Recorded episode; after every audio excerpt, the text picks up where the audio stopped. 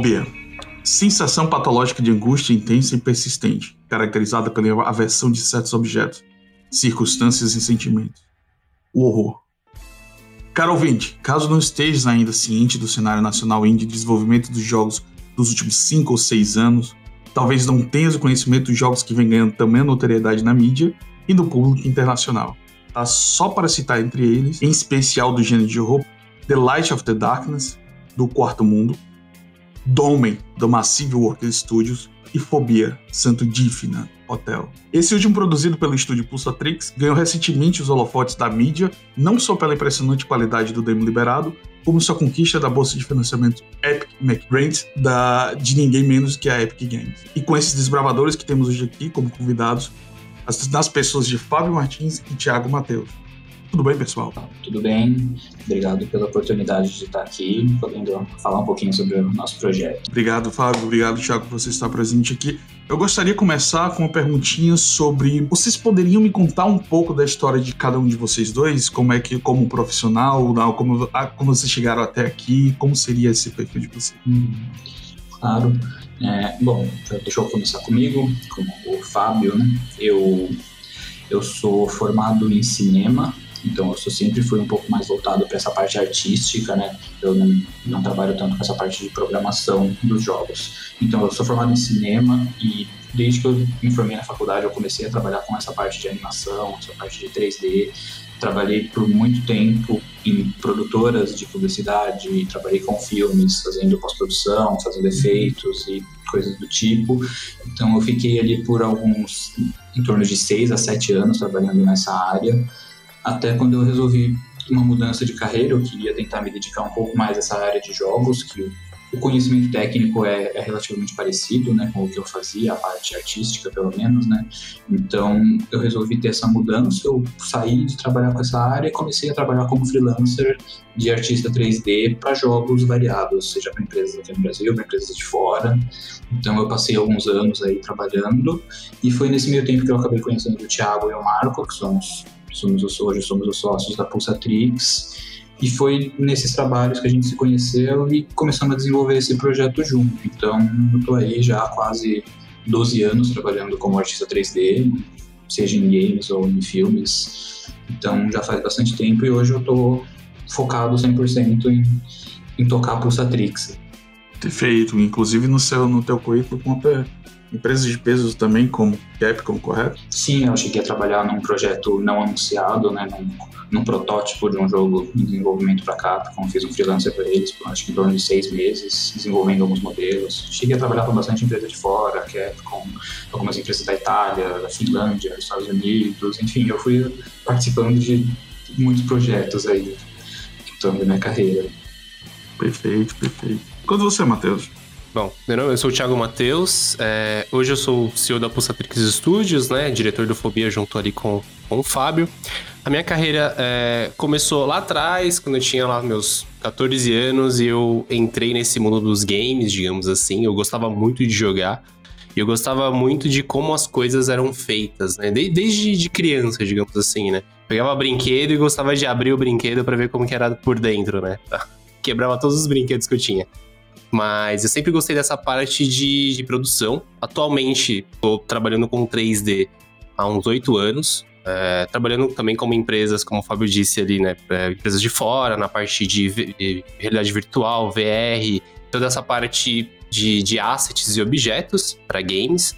É, eu sou um artista 3D com foco em anatomia, então o meu foco maior é personagens. Então eu tenho um foco maior de fazer personagens e anatomias mas não se detém só a isso. Eu faço também objetos, cenários, iluminação, né? Como a gente é índia aqui, a gente faz um pouquinho de cada coisa, né? A gente não pode se uhum. limitar a uma, a uma, a uma função, né? Não, certamente. É, é, não tem como. E, bom, sempre gostei dessa parte de produção de jogos, aí a gente teve uma ideia de criar um protótipo, a gente pode explicando aí conforme vai passando é, esse podcast. E, e, é isso, eu conheci o, Fá, eu conheci o Marquinho, né, que é o, que é o Marco, é o nosso programador, e o Fábio, a gente montou esse, esse projeto aí que tá ganhando essa notoriedade que você tá dizendo pra gente. Não, certamente. Não só no, do público, como com, de crítica de um geral. Fobia, acredito eu, desde o primeiro trailer que eu tive contato até a minha primeira interação com vocês, perguntando que mais lá frente a gente depois vai discutir um pouco se vocês estavam utilizando perguntas bem bem daqueles curiosos que vocês estão usando o Horror Engine lá da, da Ring, né? Da, mas depois a gente vai chegar já nesse, nesse jumping do técnico aí, cara. Muito, muito, muito obrigado por vocês comparecerem aqui, aceitarem esse convite. Eu sei que a agenda de vocês deve estar uma loucura nesse momento. Tanta coisa ainda está sendo, é, é, tá acontecendo ao redor do projeto e que eu imagino com vocês também diretamente todo o desafio que vocês estão enfrentando nesse momento. É, eu queria, antes de pular para a história da Pulsatrix em si, eu queria fazer só um, um, breve exercício aqui com vocês dois. Uma vez que vocês iniciaram, estão de cabeça, praticamente, não só a cabeça, mas todo o corpo enfiado dentro de um projeto que respira horror. Eu queria fazer essa pergunta: qual é a definição de horror para vocês? Qual é a definição de terror para vocês? Eu acho que é um conceito que a gente tenta trabalhar um pouco no jogo e que acho que para mim faz muito sentido. Eu acho que o horror, assim, na, na forma que ele que ele mais funciona para mim, a forma que ele mais é assustadora, é o horror do desconhecido, que eu gosto de dizer. São aqueles momentos, aqueles sons onde você não sabe exatamente o que é, da onde está vindo. Então eu acho que é aquele tipo de horror psicológico, que é o que a gente tenta trabalhar bastante no Fobia, que é fazer o jogador ter medo de entrar em algum quarto, porque ele não sabe o que tem ali dentro, ele não sabe o que está atrás dele, se tem alguma coisa atrás dele. Enfim, acho que esse, esse essa coisa de deixar a cabeça de quem tá, tá jogando, ou seja, lendo ou assistindo, criar o horror. Assim, a gente cria todo o ambiente, todo o cenário, toda a parte do som, para a cabeça do jogador complementar o que está acontecendo. Perfeito. Então acho que isso é funciona muito bem. Na sua fala existe uma, uma ramificação muito específica chamada horror psicológico, né? Talvez seja essa palavra-chave no que rodeia a fobia no geral. É, por ele, por esse gênero do no Brasil a gente tem muito, a gente fala muito por muitos anos, a gente falando da década de 80 e 90 os filmes eram classificados como terror, não horror. E, a, e, a, e esse termo, apesar da, da adicionar um pouco do restante do, do mundo, é, por utilizar terror, geralmente associado ao terrorismo lá fora e, e etc e tal. Então, a gente meio que é, é, lá fora se não se utilizado muito terror como um sinônimo do, daquilo que a gente fala, mas o conceito, o gênero de horror é muito, é muito claro quando a gente fala, toma as referências como filmes como A Hora do Pesadelo, Sexta-feira 13, os slashes de uma forma geral, e cada um, os, esses dois que eu acabei de citar, por exemplo, eles têm características bem específicas. Uma, um envereda por um, pelo sobrenatural, pela utilização do sobrenatural como elemento para o horror. O outro, no entanto, é aquele, aquela perseguição contínua de, de um assassino serial, que pode ser replicado em outros slash, slashers, como o Pânico e outros tantos, que você pode citar, do cinema italiano mesmo, os diálogos que não tem o, o elemento sobrenatural, mas tem sempre aquele, aquele, aquela sensação de perigo iminente. E exatamente essa sensação desse suspense, ela é alimentada sempre por esse teu medo constante de estar sob algum tipo de perigo. Tua vida está uhum. sempre em, em, uma, em, uma, uma ameaça constante. Então, os uhum. autores mesmos do cinema trabalham muito nessa taxonomia, tanto para jogos como, como para filmes, autores como o, o, Bernard Perron, por exemplo, que é um especialista nessa área, publicou vários livros de world de videogames, até a, a, Terror Engine, que é focado na a Horror Engine, que é focado em Silent Hill, por exemplo, um livro, um livro que ele dedica toda isso, toda vez que se trata um capítulo sobre taxonomia de jogos de horror. É um debate extenso, é um debate teórico, porque os elementos eles são comuns. É, você pode tomar, por exemplo, no filme de aventura, na qual o mocinho está sempre se escondendo de um grupo de terroristas que atacou um prédio, por exemplo. Ele tem ameaça pra, contra a sua vida. Ele está sob constante, é, constante medo, mas isso, isso é uma característica própria que tornaria esse filme, em vez de um filme de aventura, em um filme de terror, de um filme de horror? Não necessariamente, né? Eu acho que essa, essa parte do horror, ele ele é formado, na verdade, eu vejo como acho que o gênero em si ele, ele acaba sendo meio que formado por como é que eu posso dizer por alguns algumas certas práticas que acho que ao longo do tempo, ao longo de todo esse tempo que vem sendo desenvolvido, a gente sabe que funciona, que nem essa coisa de ter o, o, jogador ou o personagem sempre lutando pela própria vida, manter ele no limite, né? manter ele sempre com algum perigo atrás, parte do suspense, parte do desconhecido. Eu acho que a gente juntando pode-se dizer que não necessariamente clichês, né? Eu acho que clichê é uma palavra que não necessariamente tem uma notação muito boa, mas Parece que a gente junta esses elementos e acho que ali a gente vai, construindo. E acho que o horror psicológico ele acaba sendo só uma divisão né, dessa parte, que ele pega alguns elementos, mas a gente não tem tanta parte do gore, a gente não tem toda essa. E entra em outros gêneros do horror, né? Então acho que a gente juntando quase como uma coisa meio modular, né? A gente vai pegando essas ideias, esses. É, é, mais, é mais ou menos assim, né? Vai, a construção do terror é, que a gente faz essa diferenciação, né? É, no caso dos videogames, do que. No, eu posso falar pelo fobia, que a gente está fazendo, né? O, o horror do fobia, é, o terror que a gente apresenta ali, o horror que a gente apresenta, não é aquele somente aquele horror de você ter um monstro e você precisa fugir daquele monstro e acabou. É apenas isso. Na verdade, a gente com, começa com uma construção em cima de todos os aspectos do medo, digamos assim. Primeira coisa, ah, é, toda a parte de ambientação de um lugar desconhecido que está é, aparentemente destruído, você não sabe o motivo do porquê. A gente apresenta alguns elementos de tipo, por que, que isso aconteceu, como que isso aconteceu, e começa a criar algum tipo de confusão ali no, no, no personagem ao mesmo tempo que você está jogando. É, a gente começa a segregar algumas partes sonoras junto, como, como eu disse, a parte de ambientação, e a gente vai aos poucos construindo ali um terror um pouco mais psicológico nesse sentido. E, e, acho que sem deixar de adicionar elementos de outros tipos de horror. Eu acho que a gente gosta de focar no psicológico, mas se a gente parar para pensar na, num jogo grande de algumas horas de gameplay, talvez só o terror psicológico ele possa ficar um pouco cansativo para o jogador, né? seja uma coisa um pouco mentalmente cansativa, né?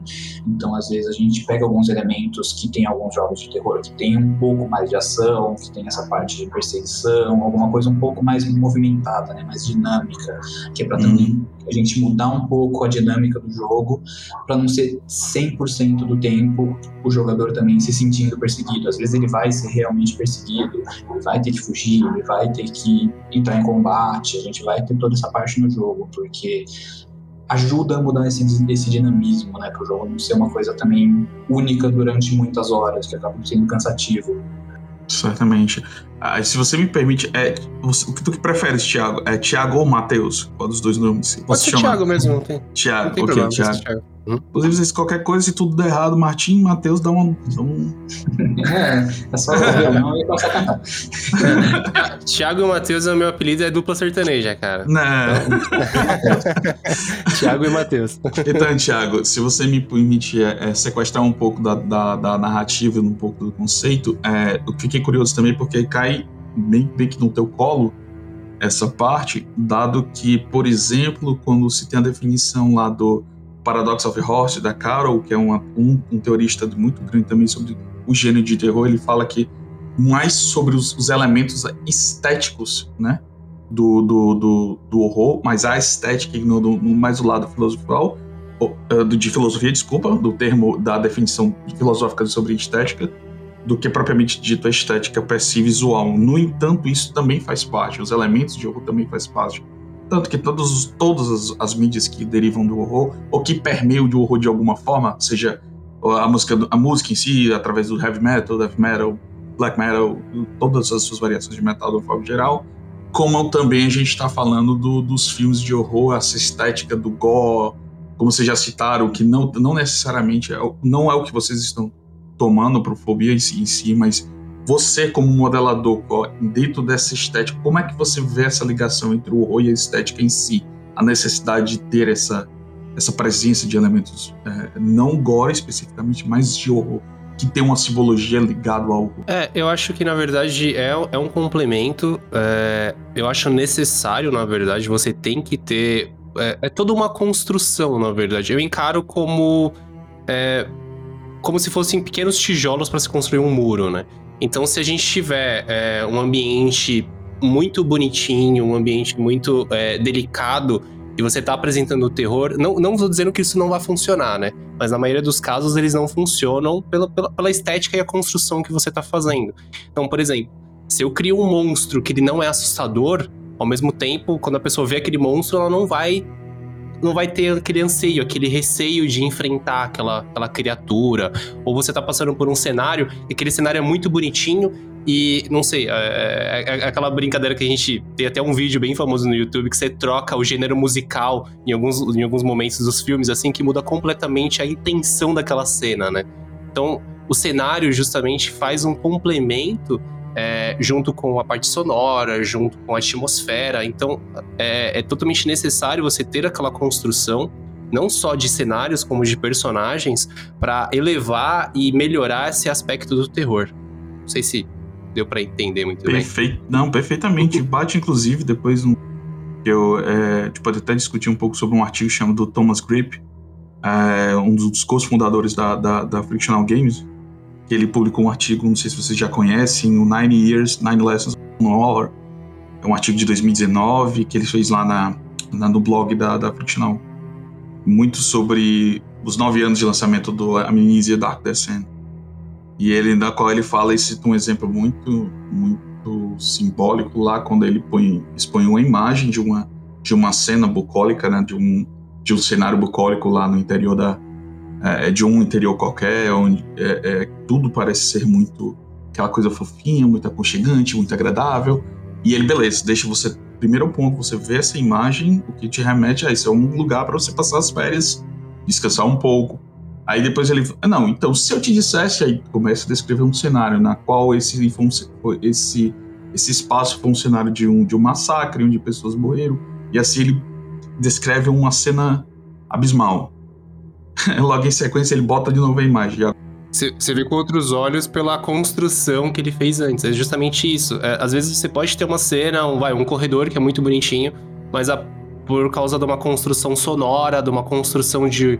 de, de, é, é, de som, de eventos, aquilo acaba subvertendo a, a, ao terror, né? Ao horror nesse caso. Excelente. Então é bem. Não, é, é, bem, é bem desafiante. No final das contas, ele é, é, é impactante na, no psicológico do jogador, é, é, chamativo como produto, mas é desafiante porque pode cair nesse desequilíbrio que citado até mesmo uhum. aí pelo Fábio, quando você, se você abusar demais de um elemento, estragando a experiência do jogador, né?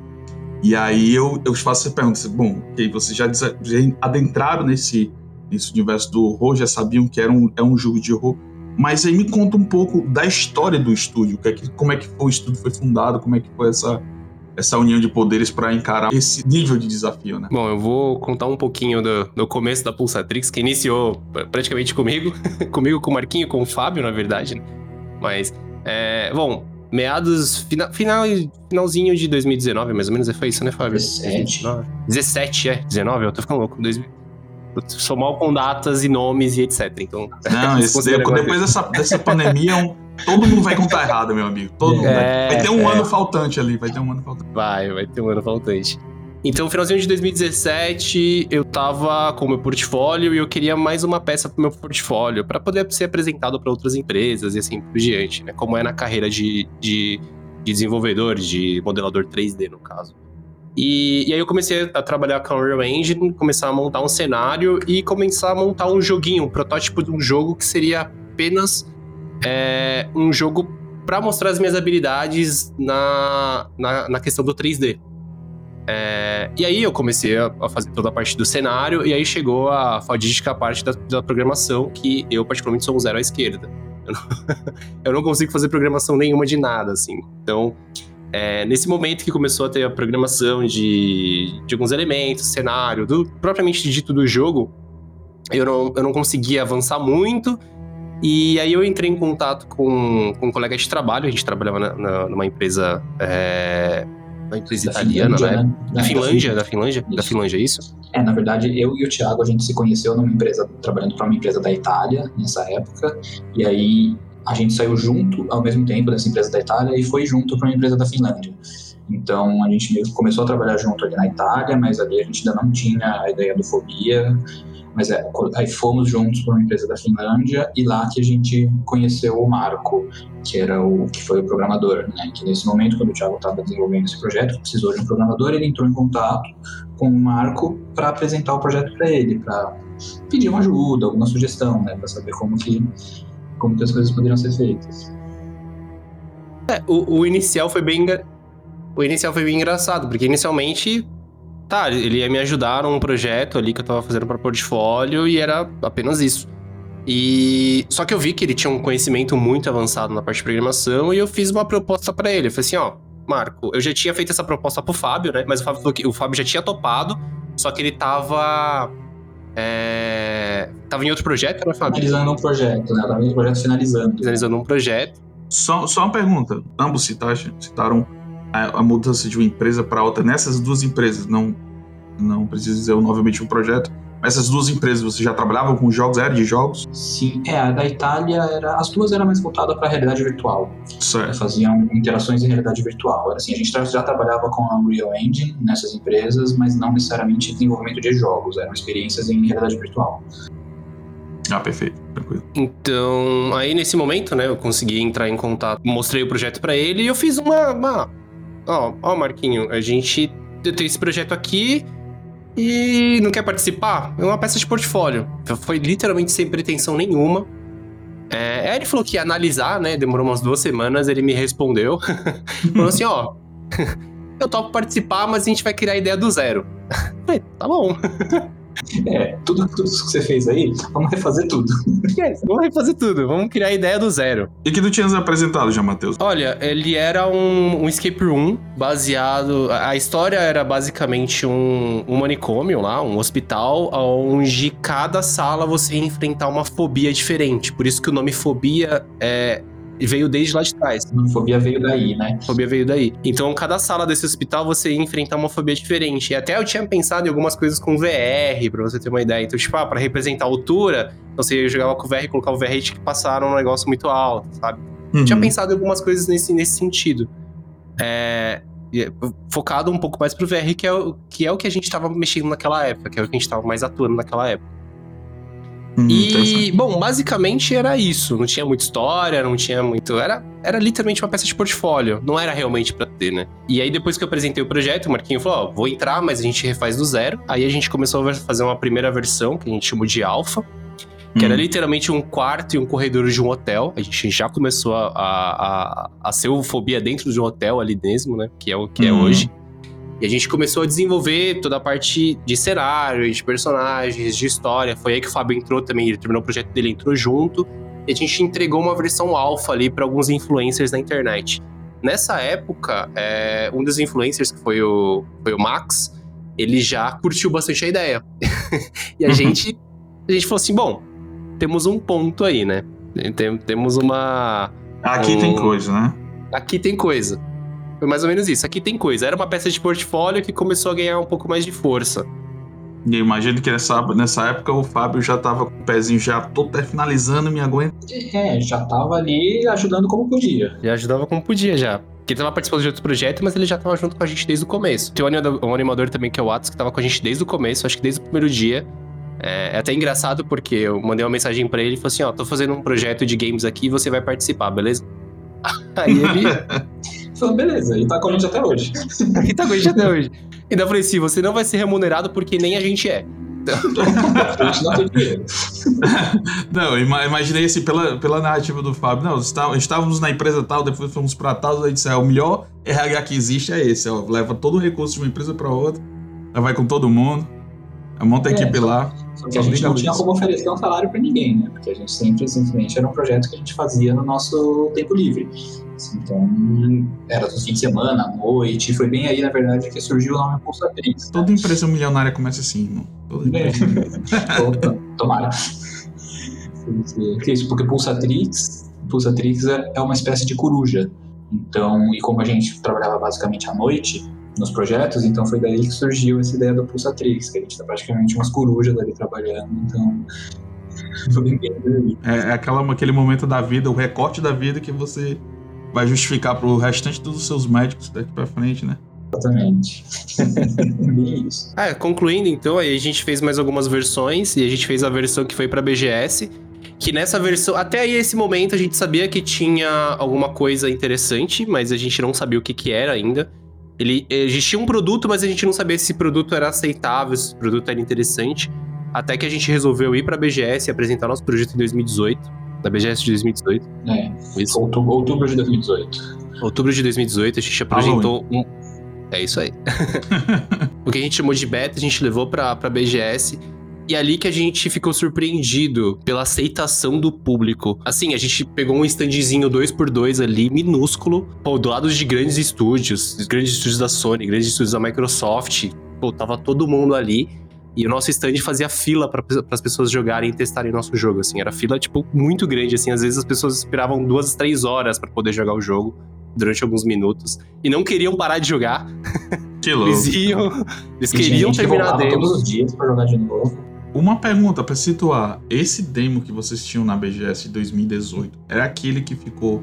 É, você tu citaste, é, Thiago, que esse primeiro tinha sido um só de um corredor dentro do hotel e tinha provavelmente algum jumpscare na, na jogada ou coisa assim do gênero. Isso. A primeira versão ela era bem básica, ela se passava dentro de um quarto e você tinha que sair do quarto e fazer algumas coisas dentro de um corredor, assim. Um corredor e ele acabava. Tipo, acabava com aquele quero mais. A segunda versão que foi essa beta, você já tinha mais um pedaço do hotel e você tinha até uma boss fight ali que a gente representou e etc. Tinha muito mais elementos. E aí, depois dessa versão, que foi a versão beta, que a gente chama de beta, né? A gente fez a versão demo. Que é a versão que a gente tem disponível na Steam hum, hoje. Que tá disponível na Steam, que a gente fez pro Catarse, né? Para ajudar na divulgação do Catarse. Hum, mas eu me lembro que, que existe uma. Existe uma. Me corrijam, por favor, se eu estiver errado. Existe uma intermediária, porque eu me lembro que como eu estava citando anteriormente, que foi o momento que eu entrei em contato com vocês, é diretamente como consumidor, eu tinha entrado, eu tinha falado sobre, até sobre o uso da Horror Engines da, que existe para Unreal, eu perguntei para eu não lembro quem foi que, na verdade, na época me respondeu, mas eu me lembro dessa versão e me lembro dessa nova que, que hoje tem, que vocês até andaram remodelando o quarto em si, mudou de, de direção e tudo mais. Essa que você tá citando, que foi pra BGS de 2018, que tinha essa, essa mini boss fight, tudo essa, essa seria uma que foi pré Catarse. Isso? Seria isso? Isso, foi, foi antes do Catarse. Ok. Foi pré-Catarse. Porque bem nessa, nessa parte da demo, nessa parte da beta, desculpa, que essa versão que a gente chama de beta, que foi a que a gente teve na BGS, a partir da BGS que a gente realmente sentou e falou, legal, uh, os feedbacks foram muito bons, a gente tem um produto realmente legal, que as pessoas se interessaram, então, vamos tentar formalizar isso, vamos tentar fazer isso direito, né? Vamos fazer como foi a partir daí que a gente começou a toda a parte burocrática um pouco mais correta, de tentar trabalhar tudo certinho, e aí que a gente começou esse planejamento. Ok, mas então se a gente precisa tocar esse projeto, a gente precisa de dinheiro, porque até o momento a gente não tinha absolutamente nenhuma remuneração para trabalhar no Fobia, né? Uhum. Então a gente começou a fazer esses planejamentos, de onde que a gente consegue conseguir dinheiro, como que a gente consegue, então foi aí que surgiu a ideia de fazer o financiamento coletivo. Fábio, se tu me, me permite uma interrupção, é, eu, vou, eu vou te fazer algumas perguntas aqui, meio que porque no nosso público a gente, a gente lida muito com, com desenvolvedor indie, então uhum. é, é, natural dessas serem as mesmas curiosidades que eles têm, uhum. olhando para um, para um, para um exemplo de sucesso como vocês, eles. Uhum. A pergunta é qual é esse caminho que eles tomaram, porque e esse storytelling, obviamente, é, é sensacional, essa troca de informação. Ah, e nesse momento, vocês até então não estavam formalizados, aí digo, com CNPJ, nem nada? Isso, nada, nada, né? Nessa nada. época, assim, a gente existia a Pulsatrix, mas ela não era formalizada. A gente já tinha o nome Pulsatrix ali, mas a gente não tinha uma empresa aberta, a gente não tinha absolutamente nada. Era simplesmente a gente trabalhando num projetinho quando a gente tinha tempo. E com o nome debaixo do braço, sem registro, num lado sem de um monte de. Nenhum. num monte de jacaré do lado. Som. é. Exatamente. Principalmente porque a gente não tinha recurso, a gente não tinha também conhecimento, a gente precisava estudar um pouco mais sobre isso. Acho que a dificuldade que todo mundo passa no começo ali, né? De ah, o que eu preciso fazer para registrar, como eu tenho que fazer, então quanto que isso vai me custar, né? Então, nessa parte a gente simplesmente não pensava nisso, porque a gente não estava vendo como como um produto mesmo, né? Então, a partir dali que a gente começou a ver como produto, que a gente decidiu ir atrás dessa parte. Foi ali que a gente abriu a Pulsatrix, que a Pulsatrix foi aberta em janeiro de 2019. Então, ali que a gente começou mesmo, aí a gente foi atrás de registrar o, a marca Fobia, que hoje já é registrada, Fobia Santa Tinta Hotel, né, que a gente tem ela registrada. Então, ali que a gente começou toda essa burocracia, de ir atrás, vamos com o contador, vamos abrir a empresa, vamos fazer o registro da marca do jogo, que é para ter tudo garantido para a gente. Ah, É, a gente, a gente naquele momento, antes da BGS, é, a BGS foi nosso primeiro validador de que a gente tinha um produto que era interessante e que daria para explorar esse produto comercialmente. Porque antes disso, era literalmente um projeto de portfólio.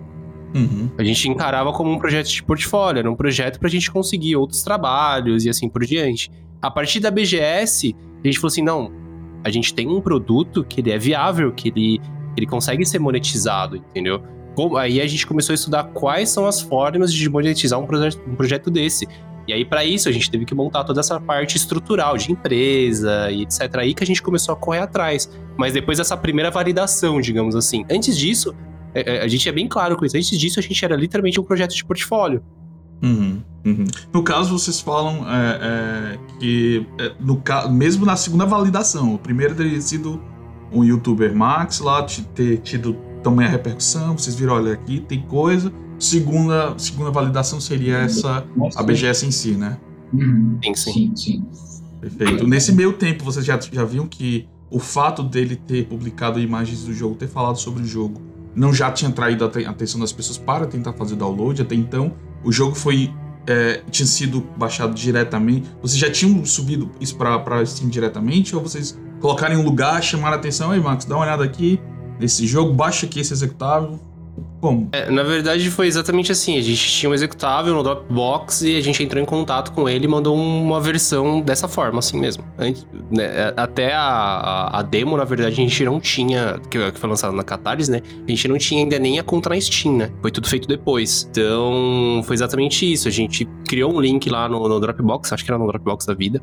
E a gente uhum. mandou e, pro Max e para outros influencers. Alguns fizeram um vídeo naquela época. Uhum. E aí foi essa primeira validação. Mas foi, assim, bem no amador. É, é, até porque a gente não via ele como um produto mesmo, então a gente não deixava isso liberado para as pessoas. Todo mundo simplesmente ia ali baixar e jogar, porque pra gente aquilo ainda não era um produto. Então a gente também não via ele como pronto, nada do tipo. A gente queria mais era uma opinião de alguém que tá acostumado ali a jogar todo dia e dar opiniões mesmo. Então começou bem assim. A gente passou a ver exatamente como um produto depois da BGS. Ah, perfeito, perfeito. E só para montar aqui uma, um histórico mais ou menos dessa, dessa época da empresa, é, vocês é o que, de que, por quem era composta a empresa? Por vocês três? Mais alguém?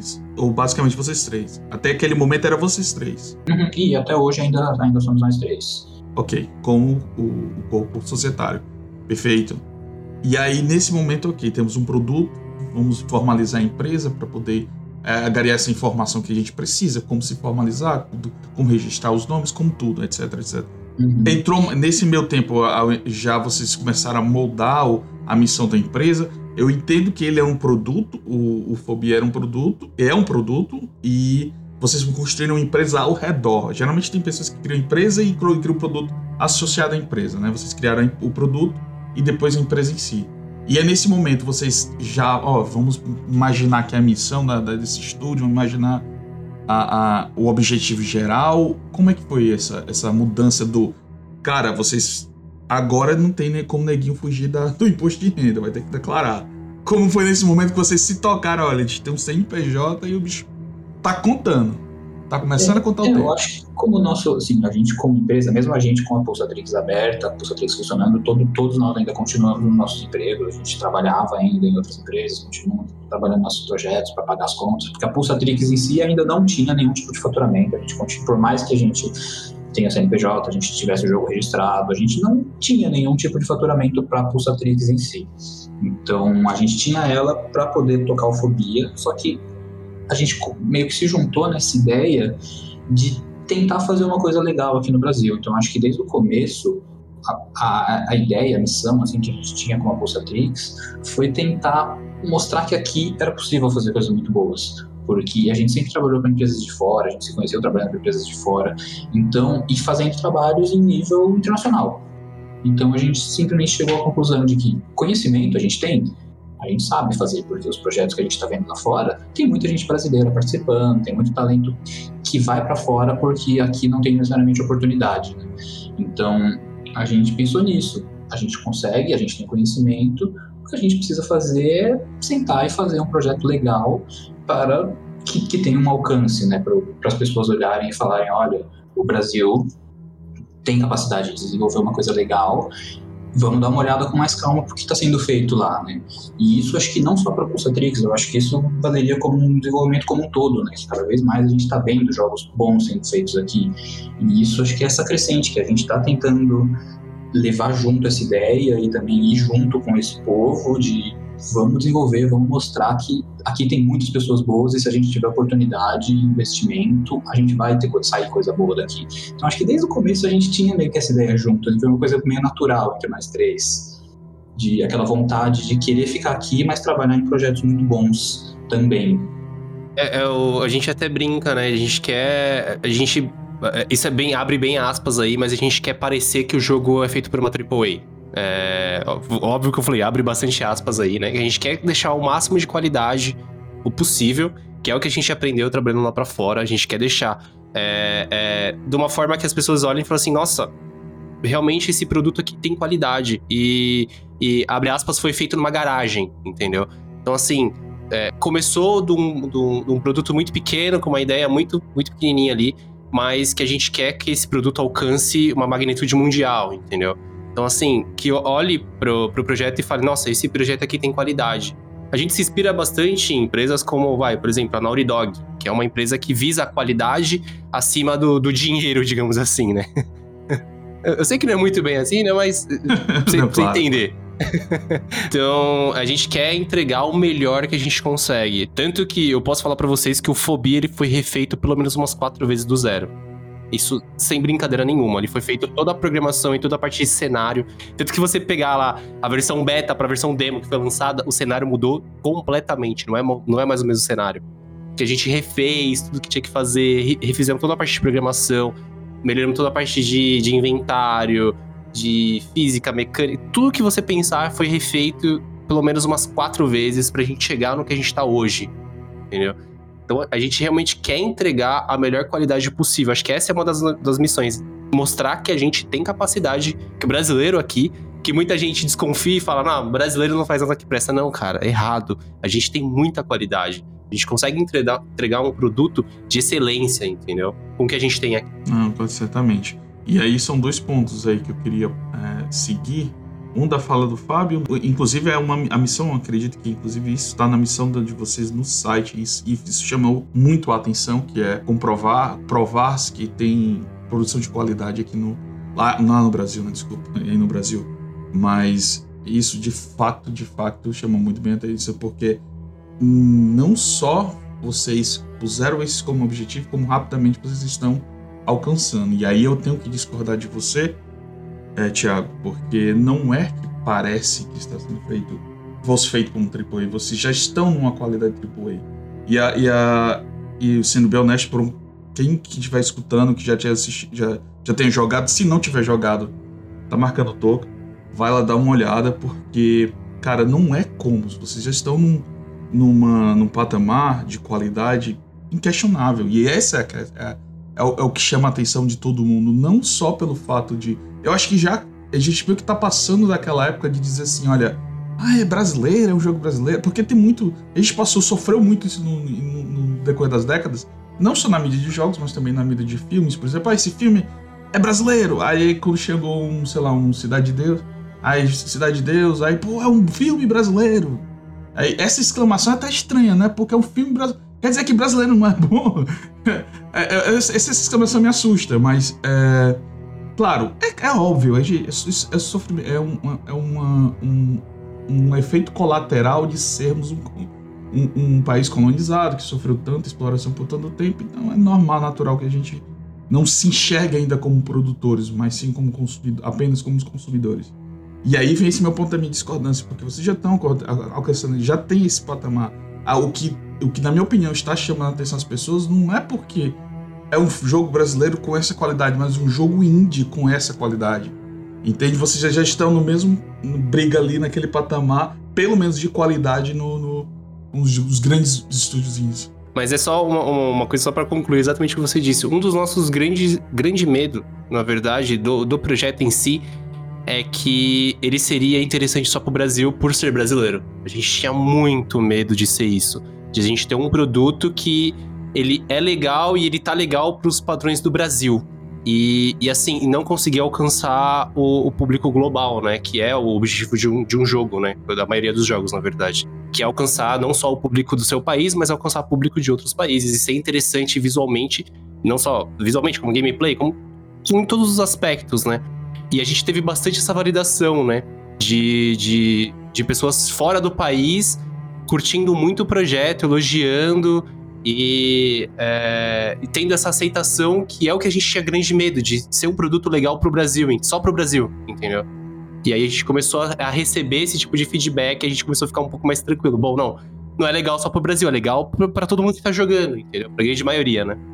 É, eu, eu, diria que. E aí caiu um pouco da, da da anacronia disso tudo também, é porque se cair né, no, no, gosto do brasileiro, que ele é o consumidor, acho que um dos consumidores mais chatos do mundo como gamer, se caiu no gosto dos brasileiros, é, é bem mais fácil cair no grupo no gosto dos do, do exterior. Até mesmo porque as, as nuances, as semelhanças, a, se você já tiver um certo histórico com algum tipo, com esses tipos de jogos e até mesmo quem não quer já, já vai consumir AAA de um, de um jeito ou de outro.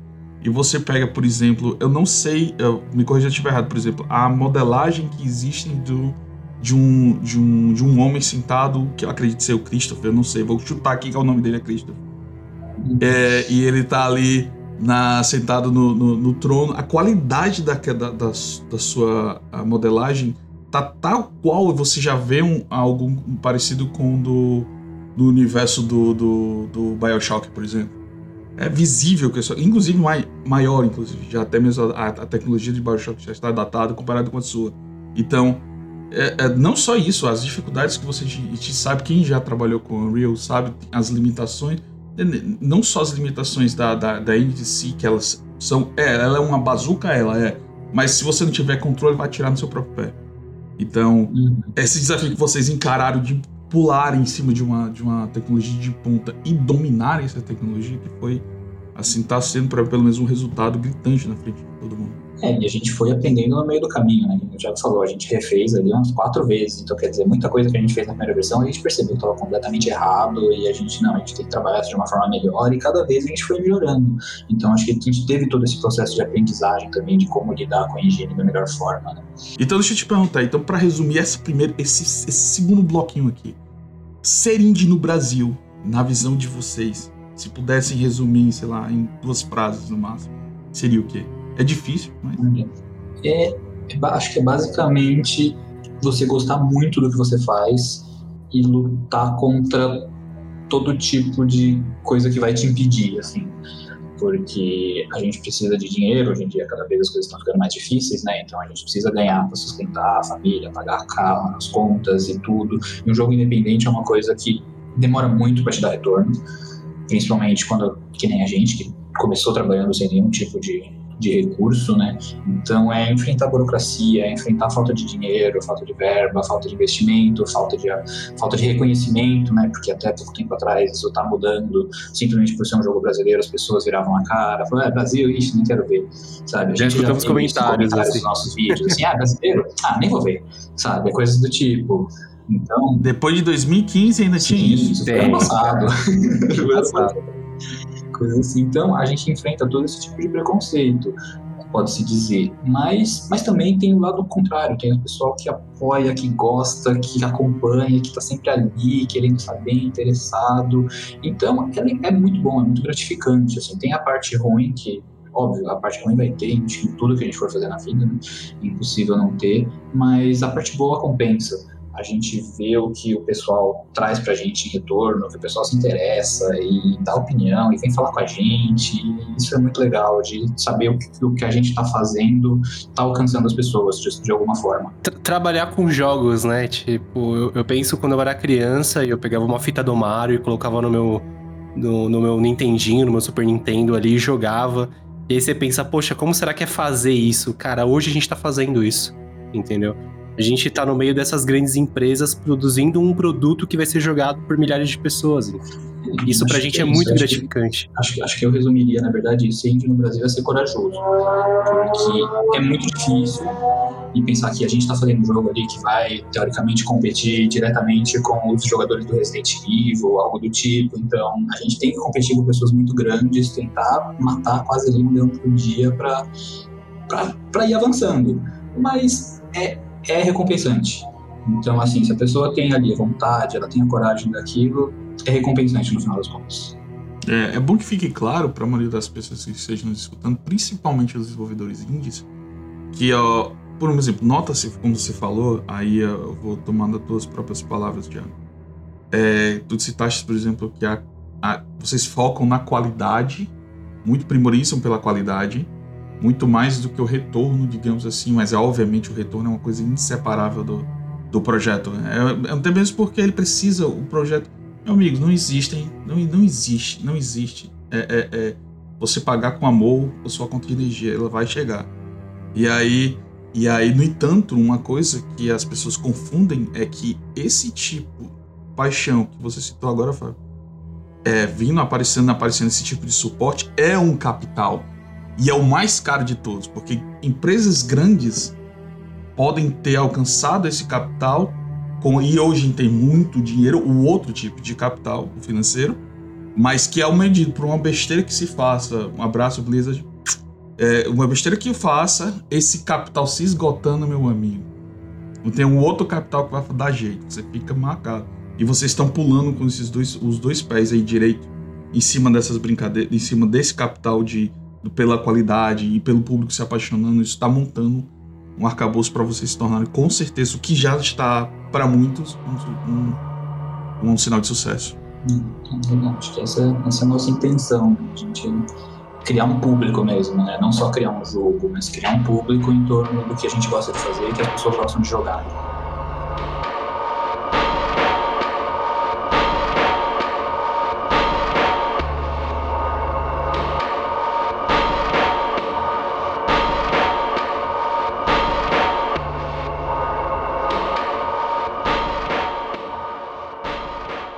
Agora me deixa agora é, pular aqui para um, um, outro bloco interessante né, da produção de vocês, que é o jogo em si, o produto em si. O, do que se trata o Fobia? Já sei que a gente já falou, vocês, vocês já falaram várias, várias características do Fobia, da, da sua concepção, as ideias por que foram alimentando elas, mas o, o que é o Fobia? Final das contas. Bom, o Fobia é um jogo de terror psicológico, é, mas não só de terror psicológico, como também ele é focado em puzzles, em mistérios, em exploração. Então ele tem uma, uma pitada de cada um desses elementos é, que a gente equilibra dentro do, do gameplay do jogo, onde tem elementos de puzzles, sobrevivência, mistérios.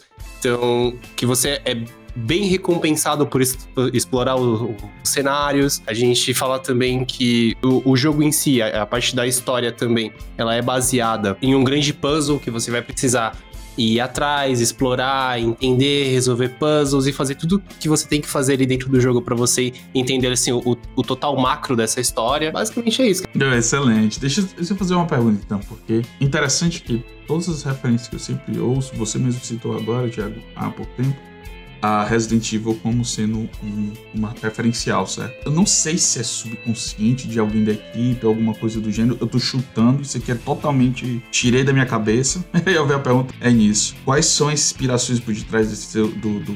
Porque a gente vê elementos, vocês citaram Resident Evil tudo mais. Muitas das pessoas, quando a gente vai falar de jogos de terror, é, e especificamente de survival horror, a gente cita como Resident Evil um, precursor de tudo. No entanto, todos os elementos que eu vejo ali como o item que você pega para fazer a investigação, obviamente remete diretamente a jogos como Silent Hill, é, até, até mesmo por, por uma decisão de, de, de, de UI e UX ali.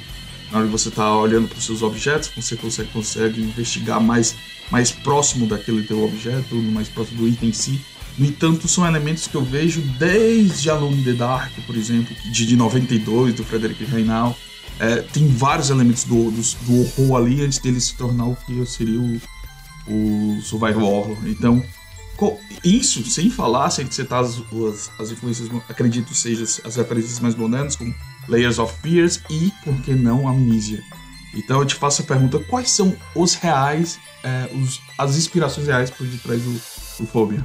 Olha, o que eu posso falar em questão de gameplay, em gameplay a gente é bem inspirado em Resident Evil, isso é incontestável, a gente tem essa inspiração. Eu acho que o Resident Evil 7 foi aquele aquilo que a gente viu, né? E, e foi ali que a gente consegue mirar, na hum. Então, na parte de gameplay, a gente focou muito na, na, na questão do, do, Resident Evil, pelas mecânicas que a gente viu que realmente funcionam, é, que é interessante e funcionam. É, agora, na questão da atmosfera, a gente focou um pouco mais, sim, por exemplo, em. É, saindo um pouquinho de games, indo mais para filmes, um pouquinho do Iluminado, entendeu? A gente focou bastante na, na ideia de, tipo, ah, Bebê de Rosemary, alguns filmes a gente pegou bastante inspiração para se montar aquele ambiente, principalmente do Iluminado, que eu acabei de citar. É uma forte influência da, da, dessa, dessa história em cima do que a gente está fazendo ali na parte de atmosfera do Fobia. É, é um jogo que eu acho que é, é uma, uma referência estética muito importante que foi também, foi o Playable Teaser do Silent Hill. Ele acho que foi assim, quando eu, pelo menos para mim, acho que pessoalmente, foi quando eu olhei aquilo, eu falei, eu quero fazer alguma coisa parecida com isso. E, assim, em termos visuais e ambientação, né? Assim, tipo, como, a forma como ele trabalha o terror, né? Que é um pouco diferente do Resident Evil em si, né? Que tem essa parte mais psicológica um pouco mais forte, de talvez umas alucinações, uma coisa um pouco mais pesada, né? Então, acho que para mim foi jogando aquilo, eu falei, eu, eu quero algo com esse visual, com esse clima, e eu sei que eu tenho capacidade técnica para tentar mirar nisso porque eu já fiz coisa parecida em outros trabalhos, então eu posso tentar mirar nisso. Então, para mim, foi aquilo foi o, a referência visual de jogos assim que mais me, mais me marcou. Mas sem contar toda essa parte de, que nem o Thiago já falou, do Silent Hill mesmo, o Fatal Frame, foi uma coisa que a gente tomou bastante como referência, né? Até pela, pela mecânica da câmera, que a gente teve uma, uma referência legal ali. É, a câmera interliga os mundos, né? É, eu, Uma, uma é, você citou, por exemplo, Bebê de Rosemary, é o de 68, né, do Roman Polanski, né? E uh, de, desses elementos do, do, do, Bebê de Rosemary, você tira o, o setting da, do, do, jogo, a relação com, com o, o culto demoníaco, demoníaco, satânico ali, o, Panic, o Satanic Panic. Talvez nem tanto por por questão de história. Eu acho que a referência não é tanto pela questão da história em si, mas acho que mais pela questão do, do desenvolvimento, né, da construção do, de como, como o, o, o terror, o horror ali, ele é construído, né? Que sempre de uma forma um pouco escondida, meio velada, né? Sempre uma coisa meio misteriosa. Tipo, é uma é coisa que não, não simplesmente joga na sua cara um monstro, alguma coisa assim, né? Sempre trabalhado de uma forma mais sutil, é, tentando tirar um pouco dos jumpscares, que são literalmente aquele susto que você recebe ali no, no, na sua tela ali para você tomar aquele susto. A gente evita. Tem nofobia, mas eles são mais disfarçados e a gente evita bastante o uso deles. É mais para ajudar na atmosfera do terror, nesse caso, né? Do que propriamente só para assustar o player e acabou. É, então a gente tem bastante daqueles elementos, tipo, não sei se você chegou a assistir o, o The Babadook, que é a que é aquele elemento de tipo, ele tá ali, mas ele não tá ali. Você não tem um efeito sonoro para dizer que o monstro tá ali. Mas você viu que ele tava ali. Só que nada no, no filme ali, naquele momento, te apresentou aquilo daquela forma. Você não tem um, um, barulho, um som te mostrando aquilo, mas ele tava ali, entendeu? E aí existe muito dessa, dessa, dessa técnica, digamos assim, né? Dentro do Fobia. De alguns elementos que estão ali, mas eles não são apresentados para você. Eles são é, apenas é, apenas estão ali. Você vai ver ou você não vai ver. Tem jogador que ele vai chegar e vai ver aquela, aquele elemento, tem jogador que nunca vai ver aquele elemento e assim por diante.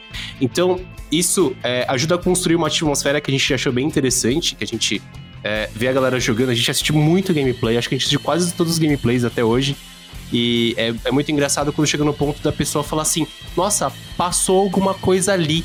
E a gente sabe que não passou, entendeu? que já é a mente da pessoa pregando a peça em cima dela entendeu? Sim, Porque a gente começou. sabe que na, é, naquele momento não existe aquele elemento que a gente colocou. Em outro momento existiria, mas ali não, ali não tem. E a pessoa já começou a imaginar coisa, entendeu? Ah, esse negócio aqui se mexeu. Ah, mas ele não se mexeu, a gente sabe que não. E isso começa. É, a técnica, essas técnicas são bem. Ela, você completa com sua mente, não mostrar demais. Tem todo mundo, tem todos os contextos, tanto dessas, dessas referências variadas que vocês mesmos já citaram como, porque eu fiquei também curioso, né? Eu ia perguntar também qual é a influência no caso do, do primeiro sim, Luminário era o de Kubrick e quais eram os dos elementos de Kubrick que vocês tinham posto no, no, no, no jogo. É, como aficionado do gênero, eu, eu te diria quais, mas eu gostaria que vocês, como criadores, explicassem para o público quais seriam essas influências, por exemplo. Ah, acho que primeiro de tudo é óbvio que o hotel, na verdade, veio disso, né? A ideia da gente ter, ter o jogo se passando num hotel veio diretamente do, do Iluminado. Então acho que é uma coisa muito o mais óbvio possível, né?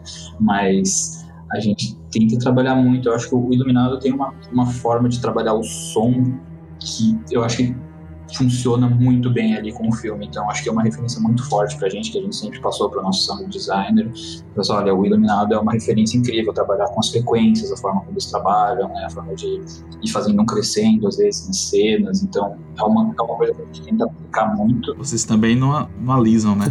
Vocês não alisam. Vem cá, vem cá, sound designer. O, o que eu quero trabalhar é isso aqui. Entende?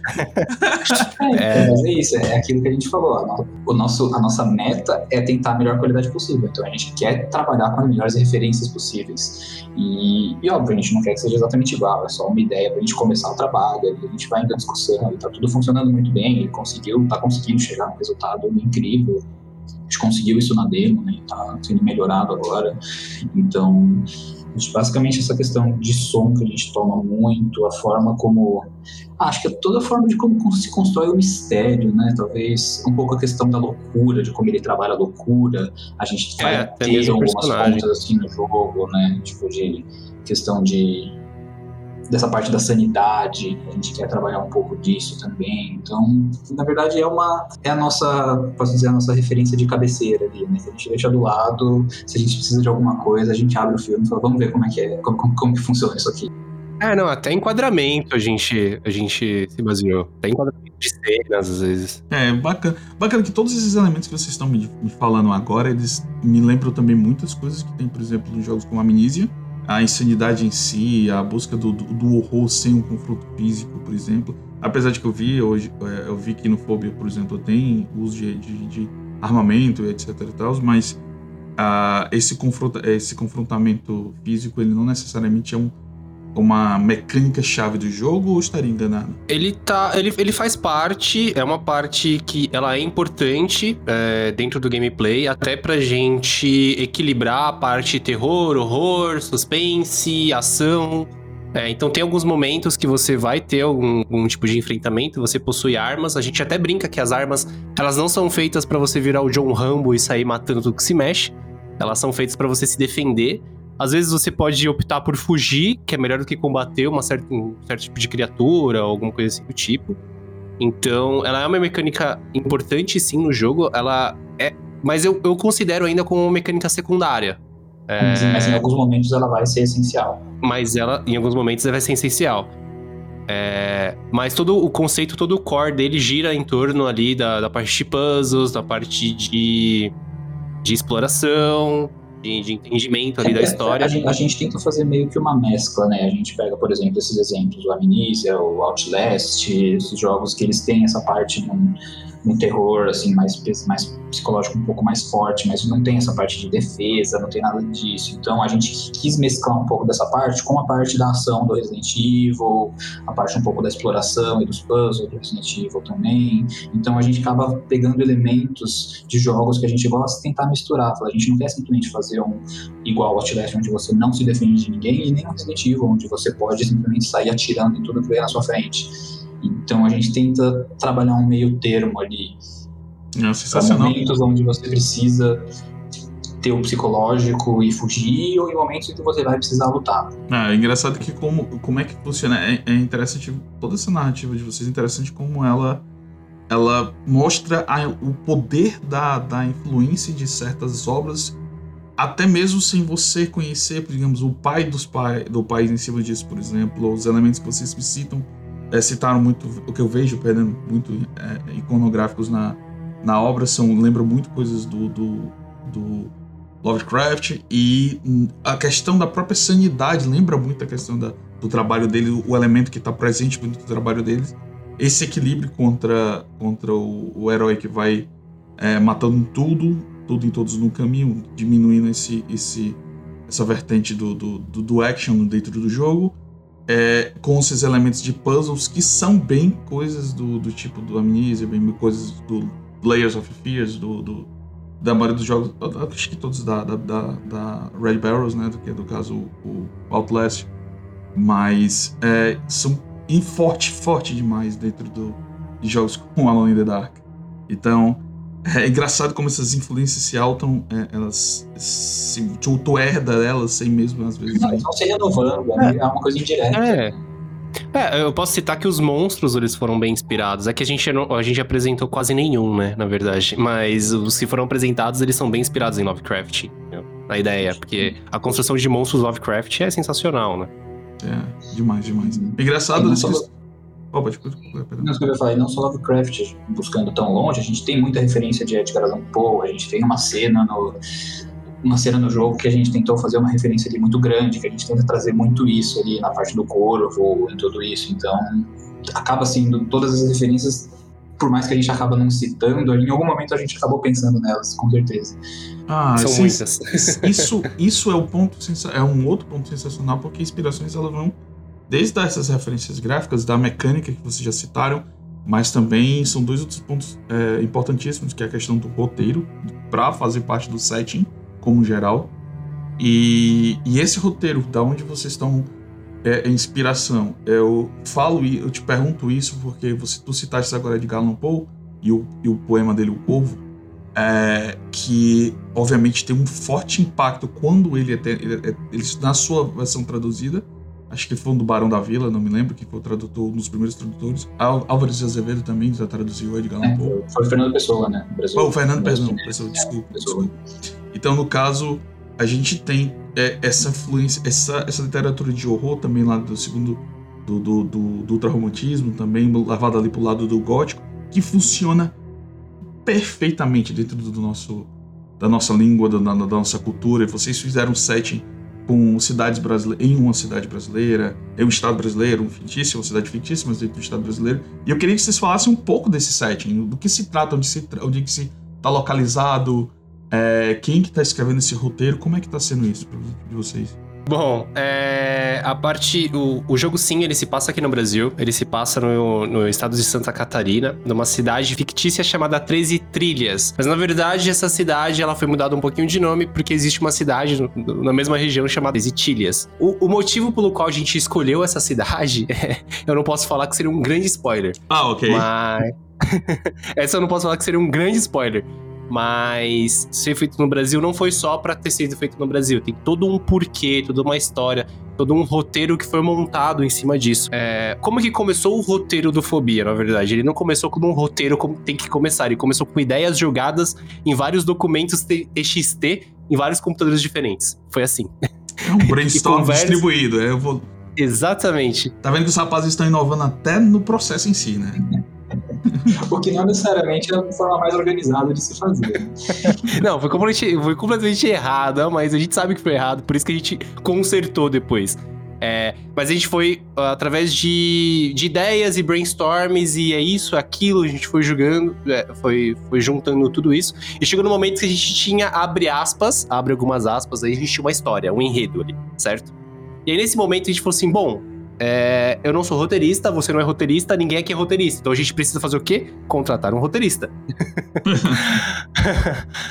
foi aí que a gente entrou em contato com o Will, que é o nosso roteirista hoje. E aí foi algumas reuniões de seis horas cada uma, deve ser umas duas ou três reuniões de cada uma de seis horas mais ou menos. Hum. E a gente passou tudo o que a gente. gente passar o lore pra ele. É, todo o lore que a gente tinha do Fobia, a gente passou para ele. E ele tinha a simples. Tarefa. de simples, né? A simples tarefa de pegar tudo aquilo e transformar num roteiro para jogo. Eu, eu, imagino que a cabeça dele também, do dump de ideias que vocês têm entendido, não, mas ele. São criaturas abismais, aí enquanto o outro falava que vieram do espaço, aí que não vieram do fundo do mar. Então, pera, criaturas abismais, tipo, vieram do espaço e caíram lá no mar. Pronto, excelente. Vamos juntar aqui e fazer as, Exatamente, as cara. Ele foi juntando tudo e colocando assim, ó, pro profissional que ele é, foi juntando e fazendo um documento, fazendo realmente um roteiro que, que foi trabalhado ali em cima e a gente conseguiu implementar no jogo, implementar as motivações, os diálogos e assim por diante. Então o Will ali, cara, ele chegou literalmente pra, pra nos apoiar nessa questão, porque é muito fácil você ter uma ideia, né? É muito difícil você colocar essa ideia em prática dentro de um jogo, que é muito difícil você explicar é, é, alguns detalhes e algumas coisas referentes a enredo dentro de um jogo, né? Hum, certamente. É, é, muito fácil a gente ter a história na nossa cabeça e tá, e agora? Como que a gente vai contar essa história dentro do jogo, né? Como que o jogador vai saber que aconteceu isso nesse momento? A gente vai simplesmente colocar um, um diálogo pobre ali, que a gente não sabe escrever diálogo também, né? Então, tipo, sabe, como que a gente consegue passar isso pro jogador de uma forma inteligente, sem que fique muito expositiva? Então, toda essa parte foi onde ele ajudou muito a gente nisso. Ele basicamente botou ordem na casa. Deixa eu te fazer uma pergunta perniciosa. É, no caso, é, o Will entrou em que momento dessa timeline da empresa? Ele entrou depois do nosso financiamento coletivo. Depois que Foi a gente conseguiu o Catarse, que a gente conseguiu ali ter a campanha bem sucedida no Catarse, que a gente conseguiu um primeiro financiamento aí, que a gente listou as prioridades. Falar, ok, com esse dinheiro em mãos, o que, que é legal para a gente fazer com esse dinheiro, né? Assim, o que, que a gente realmente precisa, que a gente vai ter que gastar um dinheirinho, ter que para poder arrumar. Então foi nesse momento que ele entrou no projeto, que é para poder organizar essa parte que estava um pouco confuso, assim, porque a gente já tinha toda a história delineada, tudo, tudo muito bem definido na nossa cabeça. Mas, por exemplo, na demo a gente não está contando essa história, porque a gente não quis muito abrir a história do que está acontecendo ali na parte da demo, né? Ali foi mais uma uhum. questão da experiência em si. Então, mas como a gente tinha tudo muito na nossa cabeça, aí a gente estava tendo dificuldades para agora colocar isso no jogo mesmo e explicar isso de uma forma legal. Então, para a gente foi essencial a gente ter essa ajuda nesse momento. Fobia em si, ele não tem uma história simples, na verdade é uma história bem complexa, que é, foi difícil adaptar ela pro, pro, pro, jogo em si, apesar dela ter, ser, ter sido feita pro jogo, ela foi difícil de adaptar pro jogo. É, porque são, são muitos elementos que trabalham com micro detalhes que vão se somando e vão criando ali um, uma atmosfera, entendeu? Então, é, é uma atmosfera bem complicada, só que a gente conseguiu sim agora colocar tudo isso dentro do game, né? Ah, perfeito. Porque narrativa, é uma coisa é o, o lore fora da narrativa e, e outra é o pacing para dentro da narrativa. E aí vai desde o uhum. time para os diálogos até a, a, a, justificativa de tal puzzle tá dentro daquele contexto da história, né? Uhum. É a aderência do, tem, da, da, do tema ao, ao teu lore. Uhum. É, do, do, do meio do gameplay ao teu lore, né? Interessante. Então, é só uma, uma pergunta básica, mas quem? Will do quê? quem é o Will? Nos apresente o Will. É o Will Jesus. Will Jesus. É, é, na verdade, ele nunca tinha trabalhado com game também, ele era um diretor de teatro, ele sempre trabalhou com teatro, escrevia bastante peça, então, assim, já era um conhecido nosso, já era um conhecido principalmente do Marco, que já tinha conhecia ele há muito tempo. Então, ele foi um cara que tinha uma experiência ali já em roteiro e trabalhar a história e desenvolver. Então, ele aceitou esse, esse desafio aí junto com a gente, chama o Jesus. Perfeito. Ele literalmente veio para salvá-los. É... Sim. é, então, uh, uma, uma, outra pergunta, questão de roteiros, beleza, a gente já tá sabendo das, das influências. Aqui a Thalia não pode falar uma. Porque demais, porque também já entrega, né? São muitos pequenos detalhes. Entendi esse setting. A justificativa vai ser explicada em jogo quando ele for lançado. É, um dos detalhes, alguns detalhes de referência, por exemplo, acredito que seja você, que é o responsável por toda a parte da direção artística do jogo, né? Não, na verdade é, é partilhado. Né? Na verdade, essa parte de direção artística fica entre eu e o Fábio. A gente divide essa função, né, Fábio? Uhum. É... Eu mexo um pouco mais num pedaço, ele mexe mais um pouco no pedaço, porque a gente tem praticamente a mesma função dentro do projeto, entendeu? Uhum. Então a gente divide bastante essa, é, essa é, esse processo, né? Eu sou um pouco mais focado em personagem e ele é um pouco mais focado em objetos, mas os dois se juntam e os dois fazem os dois, né? Vai fazendo. E quem foi a ideia dos easter eggs que começam a aparecer dentro do jogo? Acho que de, de, todo mundo, na verdade, né? Acho que não teve é, muito. A gente sempre trabalha muito aberto com a equipe, assim, também. Então a gente não tem. A gente decide simplesmente. A gente tá trabalhando, às vezes o animador tá olhando e fala, nossa, mas seria legal ter alguma coisa ali. A gente fala, pô, realmente, legal, vamos pôr, sabe? Então a gente tá sempre aberto, a equipe inteira tá sempre dando pitaco, tá sempre vendo o que tá acontecendo, porque a gente quer isso, a gente quer que todo mundo goste e, e, se sinta, e se sinta parte do projeto, né? Que não seja só um projeto que é nosso e a gente está desenvolvendo. Não, a gente quer que a equipe também faça parte, até porque muita gente trabalhou com a gente sem ganhar salário também, então eles realmente fazem parte do projeto desde o começo. Então a gente está sempre ouvindo todo mundo. Então uma ideia vem de um, outra ideia vem de outro, acaba sendo uma coisa em equipe. Ah, bacana, tipo. A gente abre bastante. A gente abre bastante para a equipe participar não só disso, mas de, de partes importantes do projeto. É, eu achei curioso, eu fiz essa pergunta, porque tem certos elementos da, dos easter eggs, que, inclusive o Max, se não me engano, fez um vídeo só sobre isso, não foi? Mostrando alguns easter eggs e na qual ele cita, por exemplo, o quadro, que visualizado de lado, ele mostra alguns detalhezinhos de um, de um, de um demônio, que ali eu acho que já teve o dedo de algum ocultista do grupo aí na brincadeira, que é um demônio da Goethe ali, é, o Boé, então é bem. então, meu, tudo bem. Pro próximo. No jogo, jogue você, você sabe. É, mas tudo. E, e, a questão dessa. É, a primeira já. Pela tua história, pelas histórias que vocês já me contaram, o primeiro grande impacto foi a, o Max, a divulgação do Max, a segunda, o feedback que vocês tiveram da BGS.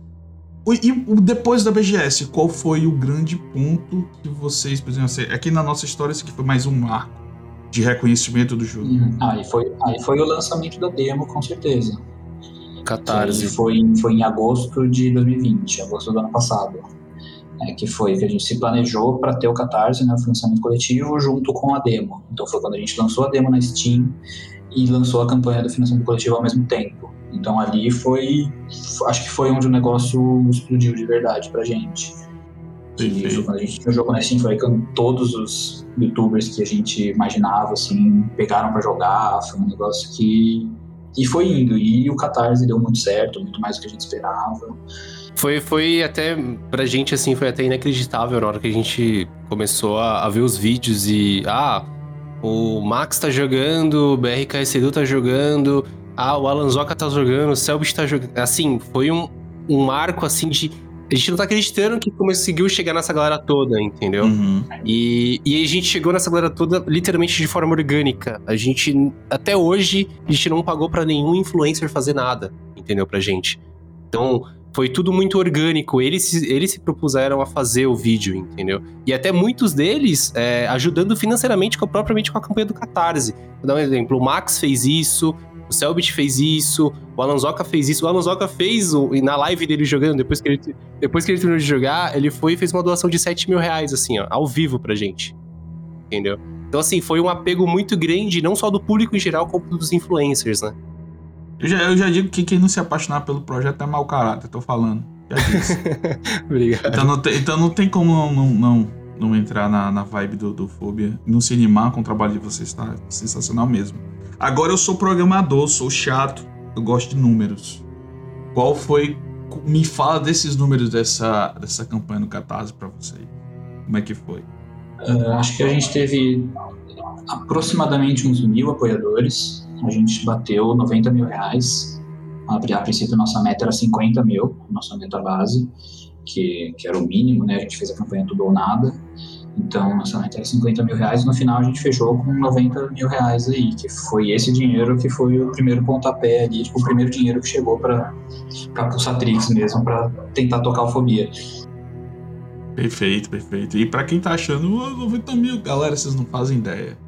É muito trabalho, é muito custo que esses caras têm, é muita. É um trabalho da peste, não é isso? É, esse foi só aquele, aquele primeiro totozinho, assim, para começar a andar, né? Porque... Foi aquele ar-condicionado no dia de verão, daquela tarde, né?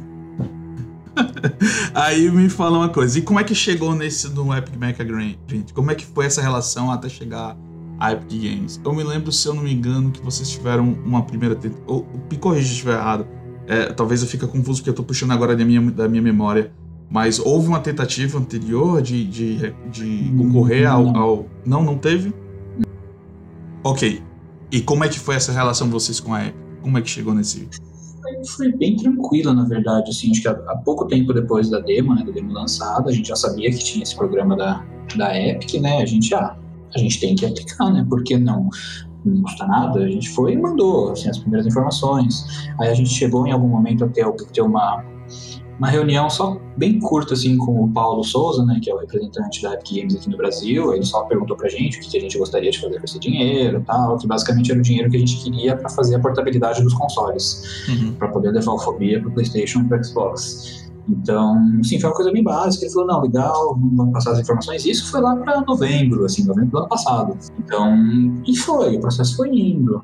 E aí eles mandaram uma mensagem pra gente, perguntando de novo, então, então vocês conseguem só detalhar um pouquinho mais o que vocês gostariam de fazer com esse dinheiro, né? Porque eles pedem, na verdade, não é simplesmente você colocar seu projeto, né? Eles pedem para você dar um direcionamento para o dinheiro.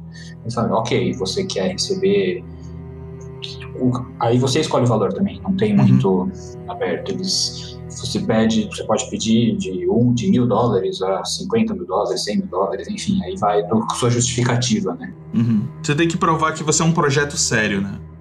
Você é um projeto sério e que aquele valor vai ser aplicado naquilo que você falou. Então a gente já falou que a gente gostaria de levar o nosso jogo para mais plataformas, que esse dinheiro ia ajudar a gente a a trabalhar com a portabilidade, né? Porque é uma parte cara, é uma parte que exige um investimento. Então, foi com isso, a gente foi nesse, nesse processo aí e simplesmente saiu, assim, não foi uma coisa que teve muito envolvimento direto, assim, a gente conversou com eles por e-mail, basicamente, que eles faziam algumas perguntas, a gente respondia e foi isso, um processo que demorou alguns meses aí, e até demorou quase seus sete, oito meses, acho, então é um processo meio demorado, porque eles não têm nenhuma, nenhum calendário, assim, eles simplesmente dão quando eles gostam e querem.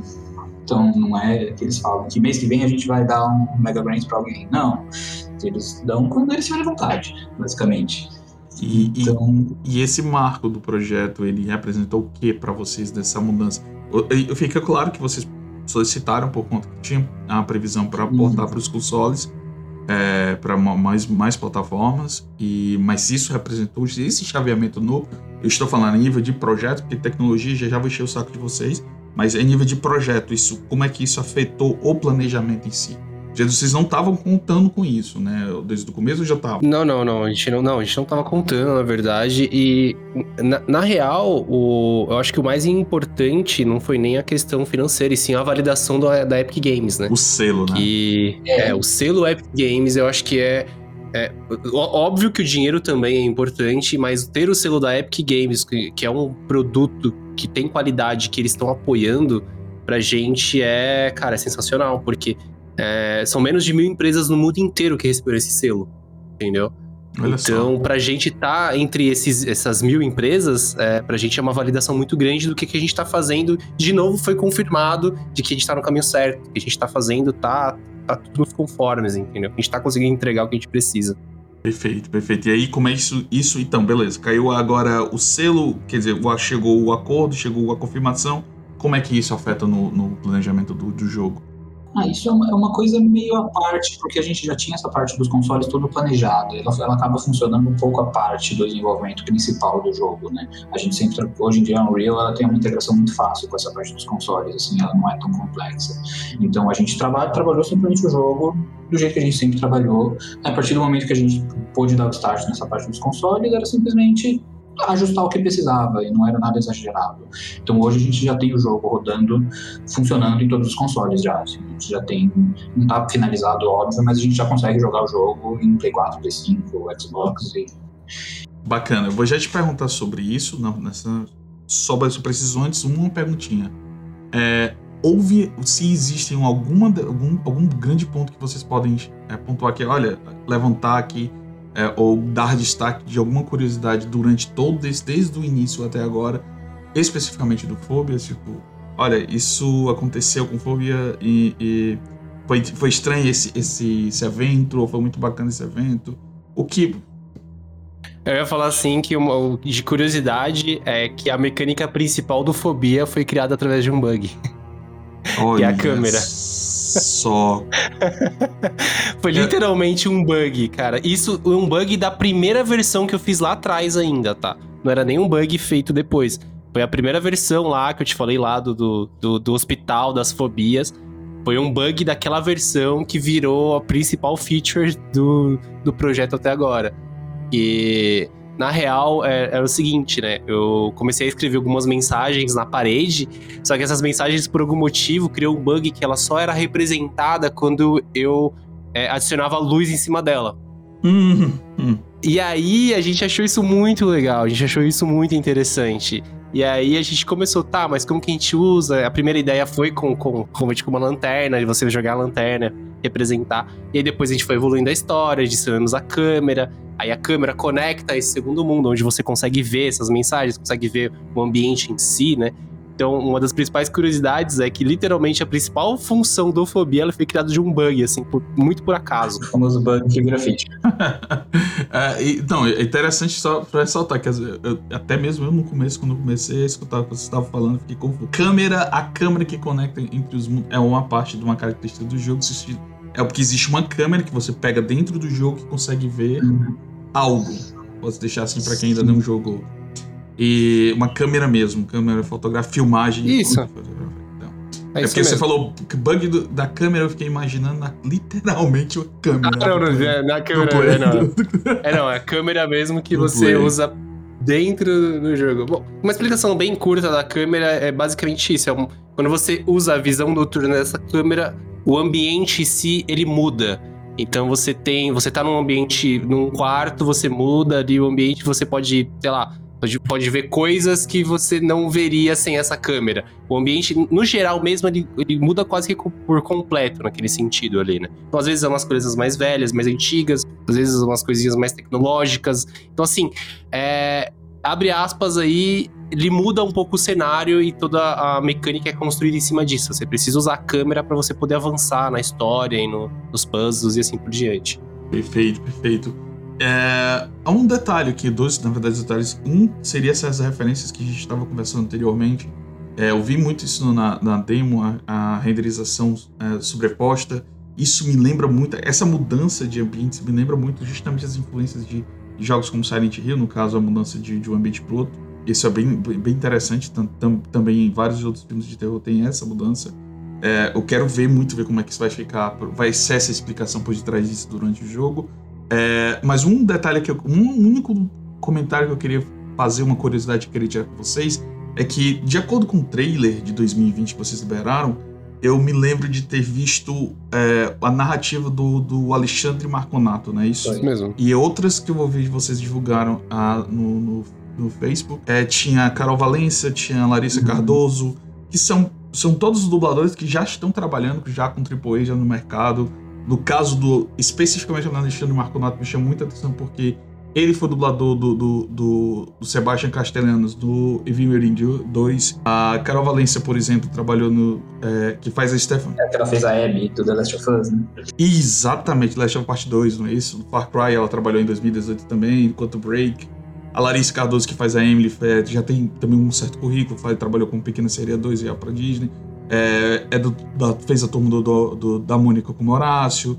E tem, tem, eles já é um pessoal que já tem um nome, peso no mercado especificamente. Essa conexão entre o Alexandre Maconato ter feito um jogo de horror que é uma inspiração para vocês também, o Evil Se eu não me engano, vi você uma, uma entrevista de vocês citarem Evil como uma, uma referência também.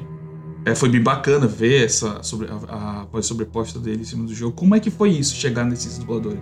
Foi, acho que acabou sendo um pouco de coincidência, não foi, Thiago? Porque pelo menos eu, eu acho que até o momento, até um certo tempo atrás, né, quando depois a gente descobriu que ele tinha feito The Wolf 2.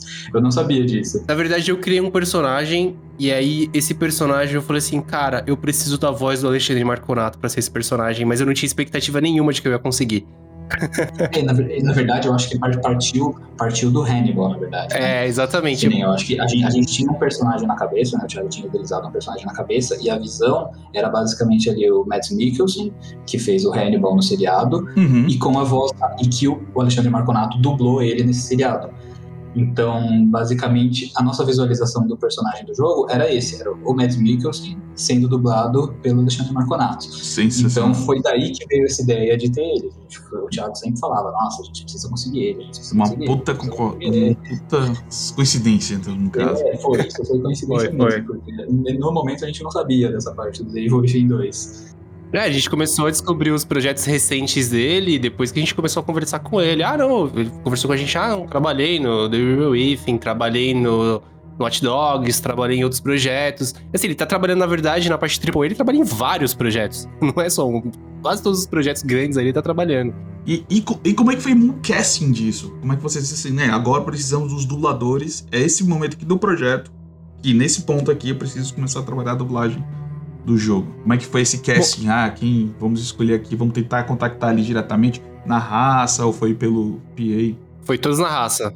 Todos na raça. E, assim, foram muito receptivos todos eles, tá? Muito receptivos. É, é um pessoal excepcional que a gente trabalhou com eles durante alguns dias, né? Um marconato alguns dias a mais ali. E, assim, é um pessoal super gente boa que, cara, só tem elogios, assim. É, pessoal super humilde que que, que tá ali, você, você vê que tem paixão por aquilo, sabe? Ah, sensacional, sensacional. A gente simplesmente entrou em contato pela rede social, falou, olha, a gente tem um jogo aqui independente e tal, a gente gostaria muito de poder contar com a sua voz no nosso trabalho para ajudar tal. E todo mundo falou, não, legal, manda para mim o roteiro, vamos dar uma olhada, vamos marcar aí, a gente grava. Tipo, foi isso, assim, foi... E a gente foi com os nomes certos, assim, a gente, a gente, a gente não, não escolheu muito, a gente falou, ó, Marconato vai ser ali, pra, pra Stephanie, pra Stephanie vamos entrar em contato com a Carol Valença. E nossas primeiras opções todas funcionaram, assim, a gente não precisou ficar pesquisando muito, assim. Que perfeito, cara, que perfeito, que perfeito. Vocês já tinham algo na cabeça e já foram uhum. em cima. Coitado agora do, do contato do, do, Alexandre, da Carol, que vai ter de Índia agora perturbando ele. Não, sensacional, cara. Parabéns. E, e, isso é muito bacana quando você está na, na, à frente de qualquer projeto e ele vai se materializando da forma que você imaginou, né? É muito bacana. Quem foi o primeiro dublador do jogo, antes do, do, do, do Alexandre? Porque o, o Alexandre, se eu, não me, se eu não me engano, e ele fala isso no. Se eu estiver falando algum pode ser me avisar agora. Que eu peço pro editor Andrezinho, fica preparado para cortar. Mas, se eu não me engano, ele forma que ele vai estar fazendo um personagem, o Christopher. A Carol tá fazendo a Stephanie. E a Larissa tá fazendo a Emily, não é isso? É, então, na verdade, o primeiro dublador, o dublador original, ele ainda tá no projeto, que é o Roberto, né, que é o personagem principal. Então, ele ainda continua como Roberto o mesmo dublador que fez a demo, ele vai continuar fazendo o Roberto agora também. Então, ele, na verdade, é o Vinícius, né? O Vinícius Reis. Ele é do projeto, ele tá com a gente ali desde as primeiras versões, né? As primeiras vozes, lá na beta, na alfa, ele fez. Que ele também era um amigo do, do Marco, do nosso outro programador, que ele sempre quis, ele não trabalhava como dublagem profissional, mas ele sempre quis trabalhar. Então, como a gente estava ali naquele momento, a gente falou, não, vamos vamos com nós, vamos trabalhar aí, vamos fazer as gravações. Ele foi gravando e a gente gosta da qualidade, a gente gosta da forma como ele faz também. E a gente manteve ele no projeto, até porque não tem por que a gente mandar trocar agora, né? Ele sempre esteve com a gente desde o começo e acho que seria muito injusto a gente, na, no projeto final, a gente não ter ele, sendo que é algo que ele sempre quis também, que era trabalhar com dublagem profissional. Então vamos, vamos dar essa oportunidade, vamos trabalhar junto. Exatamente. Ele entrega a qualidade que a gente precisa pra dentro do jogo, então. Ah, perfeito. Ele, é, na verdade, então, o jogo é o filho de muitas pessoas que estão apaixonadas por aquilo que estão criando, né? No final das contas. E serve também de, de, de, de, de lição para nunca negue o, o, o sofá para ninguém e nunca deixe levar seus amiguinhos bêbados para casa, viu?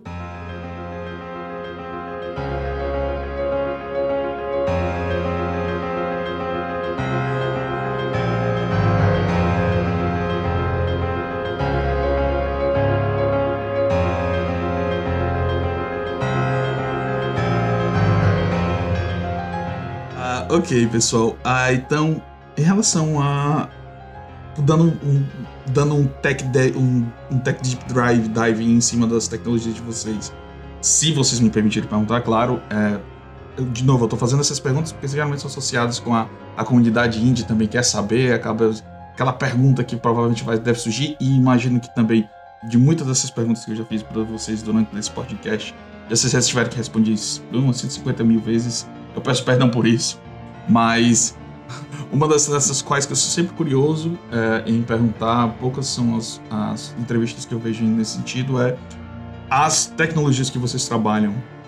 É, quais foram as principais tecnologias que vocês utilizaram no jogo? Eu sei que, beleza, já até agora sabemos que a engine é a Unreal. Por que ela é, e quais são as outras? Qual o pipeline de desenvolvimento? Eu acho que a Unreal foi, foi o caminho natural, na verdade, né? Porque como a gente já trabalhava para essas empresas de fora do país, fazendo experiências em, em realidade virtual, coisa assim, a gente já trabalhava na Unreal. Então, era o software que a gente tinha conhecimento, era o software que a gente já tinha ali um, uma expertise em fazer algumas coisas, então para a gente foi o caminho natural. Assim, acho que não, não faria sentido a gente escolher outra, sendo que todo o nosso conhecimento estava ali. Acho que não é questão de ser melhor por um lado ou ser melhor por outro, acho que era mais por. Era o que a gente sabia mexer na época. Familiaridade, né? É, familiaridade mesmo. O Marco era um programador de Unreal mesmo, tinha, tinha muito conhecimento já dentro do Unreal, então se a gente quisesse mudar para uma Unity, a gente ia ter que reaprender muita coisa. Então não faria sentido em termos de produção, né? E aí, softwares externos é, é, são softwares padrões de mercado. Blender, a gente utiliza o ZBrush, a gente utiliza o Substance, que agora é da Adobe, né? Adobe comprou. Então, para modelagem, são esses softwares. Você não, não sei se eu esqueci algum, mas é, geralmente são esses softwares que a gente utiliza. No geral, são esses softwares. Então, software base de modelagem dentro do teu pipeline, isso é curioso. Você falou que são software de mercado, mas eu tô. É, é bravo é, você ter... não é tão no mercado assim, né? Hoje em dia ele ainda não é, tá crescendo, mas acho que foi uma opção também por ser de graça, né? Não, essa mudança, ele teve uma mudança recente de versão que tá arrancando elogio de muitos, muitas pessoas. Ah, sim, e... ele dá conta. Não, pois é, então isso é muito bravo ter posto dessa. dessa...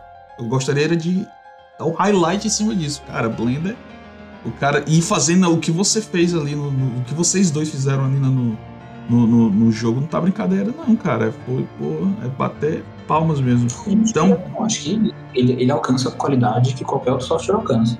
Acho que não é, sem perder a Não deixa, cara. A gente consegue chegar na qualidade que você tá vendo dentro do Fobia usando o Blender. É óbvio que existem alguns outros softwares que, por exemplo, a gente não conseguiu ainda se desvencilhar do ZBrush, porque é, é o software que para fazer escultura, ele ainda é o melhor, né? Então não tem como.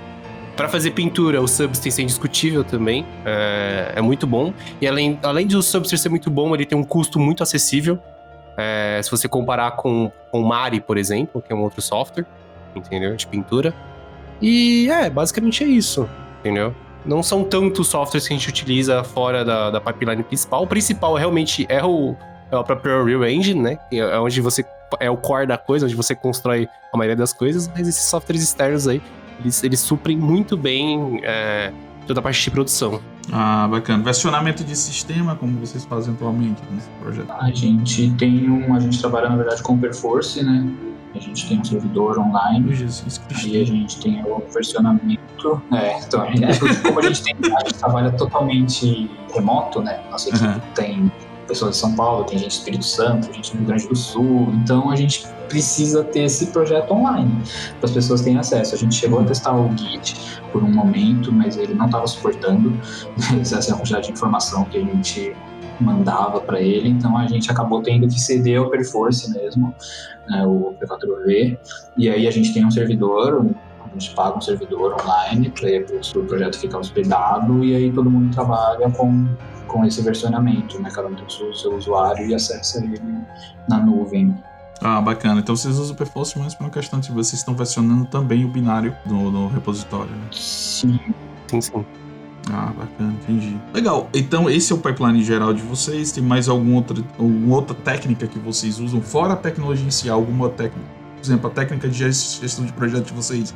Vocês vão por é, é, Agile? Como é, qual é o, o modelo que vocês adotam?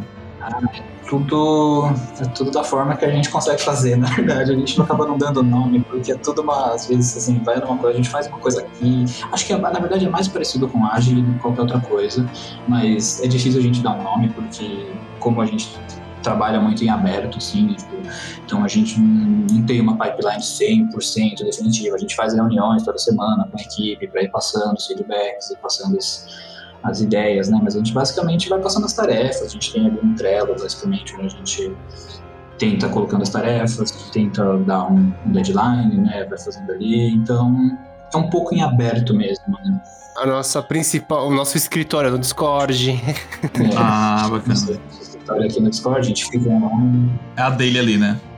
Uhum. É, então a gente basicamente tem o nosso servidor, que a gente fica ali no canal de voz, quer falar com a gente, entra a gente no canal de voz, a gente mostra o que está fazendo, tá sendo feito, compartilha a tela, vamos discutir, e assim a gente vai indo no dia a dia. Então é uma coisa que não é tão fechada. Tipo, a gente, a gente não tem uma uma forma de trabalho exatamente. A gente basicamente passa uma tarefa para quem trabalha com a gente e vamos fazer. É isso, a gente precisa dessa tarefa, a gente precisa disso pronto até semana que vem. Legal. É, isso, isso, isso nos leva até a uma pergunta que acabamos esquecendo de fazer, esqueci de fazer lá no início da nossa conversa, é que fora vocês de core, de desenvolvimento da, da empresa, existem outras pessoas, que obviamente tem o, o eu, agora como roteirista, tem uns dubladores que vocês estão começando a trabalhar, tem o, o sound designer, o compositor, e que compositor acredito são, são as mesmas pessoas? Tem, é, é também. Tem, tem mais. mais. É, na, é, hoje, hoje, no total, acho que tirando nós três, né? Eu, o Thiago e o Marcos, somos três sócios, a gente tem acho que em torno de umas oito pessoas trabalhando hoje no projeto também, assim, diretamente no desenvolvimento. Todo, e todas separa, todas ah, é, espalhadas pelo Brasil ou tem um. Sim, todo mundo disparado no Brasil, todo mundo em casa, todo mundo de forma remota, né? A gente não tem um, um escritório físico mesmo. Não, perfeito, perfeito, perfeito. Então era justamente a perguntar como vocês fazem isso é através do Discord, o daily provavelmente vocês acontece lá e tudo mais, vocês vão se orientando pelo Kanban lá do um Trello, né? Ah, bacana, bacana.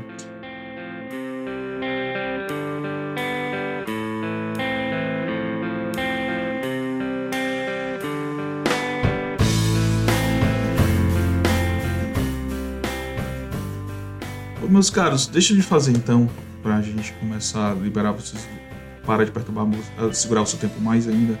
É, eu queria perguntar quais são as próximas fases para o projeto? Vocês têm algum planejamento para beta, demo, mais algum outro release? O que vocês têm aí para frente? Se vocês têm para frente, obviamente, para não atrapalhar até mesmo vocês não. A gente tem algumas informações que a gente não pode divulgar ainda, Perfeito. mas são informações muito positivas, na verdade, quanto a tudo isso a gente tem bastante expectativas daqui pra frente. Eu não sei o que eu posso falar, na verdade, Fábio. Sei. assim, assim, acho que a gente tem que ser bem sincero, assim, a gente não não tem 100%. A gente já trabalha com uma data de lançamento até em mente. A gente não divulga nada disso ainda, porque a gente também não quer criar expectativas. Não virar promessa, né? É, virar promessa, então a gente está sendo, sendo um pouco cauteloso nesse quesito, mas, assim, tá próximo, não é algo que tá longe, não. Assim, o jogo ele tá bem avançado hoje em dia, já tá numa fase bem avançada a gente não, não acredita que a gente vá lançar talvez alguma versão nova antes da versão final uh, talvez uma demo. Não é impossível a gente talvez ter uma demo mostrando o que tem de novo, né? Mas a princípio ainda não está no planejamento, mas nada yeah. impede da gente ter também. Muito sensível, né? Também, até mesmo pela natureza do jogo, cheio de segredos, cheio de, de questões do, do própria trama que pode entregar muito. Vocês... Exato, a gente, a gente quer manter algumas coisas escondidas para chegar no resultado final ali e tentar ser surpreendente no resultado final. Né? Mas o que a gente pode dizer isso é que tá chegando coisa boa aí, a gente logo logo vai ter notícias muito legais para poder compartilhar. Mas e que, e que tá, tá bem avançado, o projeto tá numa, num pé muito legal agora, acho que vai tá, tá, tá vindo logo. Ah, bacana. Uma, uma pergunta que ainda era sobre a parte técnica, acabei é, me falhando em pus para depois e acabei esquecendo de perguntar para vocês, me perdoem. É, mas é, atualmente vocês falaram de portabilidade para outras plataformas. Nesse caso, atualmente ela está sendo feita por vocês, por terceiros, porque é claro, é, talvez as pessoas não estejam, ah, é, talvez dadas as gerações de desenvolvedores que estão entrando no mercado, é, tentar imaginar como é que é a política para o licenciamento de, de nas plataformas como PlayStation, Xbox, o negócio mudou muito no decorrer dos anos. É, ainda não é uma coisa trivial, nós sabemos disso, existe, existe, um, uh, existe um controle de qualidade imenso disso. É, e, o, e a questão física do hardware necessário para fazer esse corte. Hoje está sendo feito por vocês, vocês terceirizaram esse trabalho? Como é que está sendo? É, a gente tem os hardware, assim, a gente boa parte da parte burocrática a gente fez nós mesmos, a gente comprou contrato com o Sony, com a Microsoft, fechou as parcerias com eles, mandamos o projeto para eles aprovarem, assim, o, o, conceito, né, para eles, a gente a gente tem as versões físicas dos kits né, para poder fazer, só que a parte da programação em si, a gente trabalha com um estúdio parceiro nosso, que são os amigos nossos, que é o pessoal da Void, na Void Studios, pessoal de São Paulo. É, eles que trabalham com a gente nessa parte da programação específica. Então, eles têm acesso ao projeto e, programam coisas específicas para o console. Aí eles basicamente sobem o projeto e a gente testa, a gente vai fazendo toda a parte do resto. Então, a gente está trabalhando junto com eles nessa, não é 100% a gente que está fazendo, até porque exige um conhecimento que a gente não tinha, que tem algumas especificidades, algumas coisas que é difícil descobrir sozinho, então você precisa ter alguém um pouquinho mais experiente para te dar um guia. É o SD, os SDKs geralmente dos desenvolvedores, né? É, a integração com aquela plataforma do OS deles ali é bem, é, então, Mas... Então, a Unreal é bem, ela, ela, é bem simples nesse ponto, até para pensar assim, ela é bem boa. Só que existem algumas coisas que a gente não tem como saber, assim, sem, sem ter passado por isso. Então, existem algumas programações muito específicas. Fala, ah, o negócio tem que fazer isso exatamente lá, senão a Sony não vai aprovar o seu projeto, sabe? Tipo, como que a gente vai descobrir? A gente não consegue, porque não dá pra saber. Os famosos pulo do gato ali. Tem, tem uns detalhes, umas coisinhas que é, é besteira se você for olhar. Nossa, é muito fácil fazer isso, mas se você não fizer, o seu projeto não passa. E eu sou bem honesto, Fábio. Né? Eu vou. Eu vou até ser um pouco chato em relação a isso, porque eu imagino que uma hora dessa, uma hora dessa deve ter 50 programas da Arrancando Cabelo, de você dizendo assim, uma coisa simples de integrar com a plataforma. Uhum. Tune, meu amigo, tune de jogo e plataforma. É brincadeira. Mas é isso mesmo, uma coisa que você resolve em 20 minutos, mas é você é... descobrir que resolve. Entendi.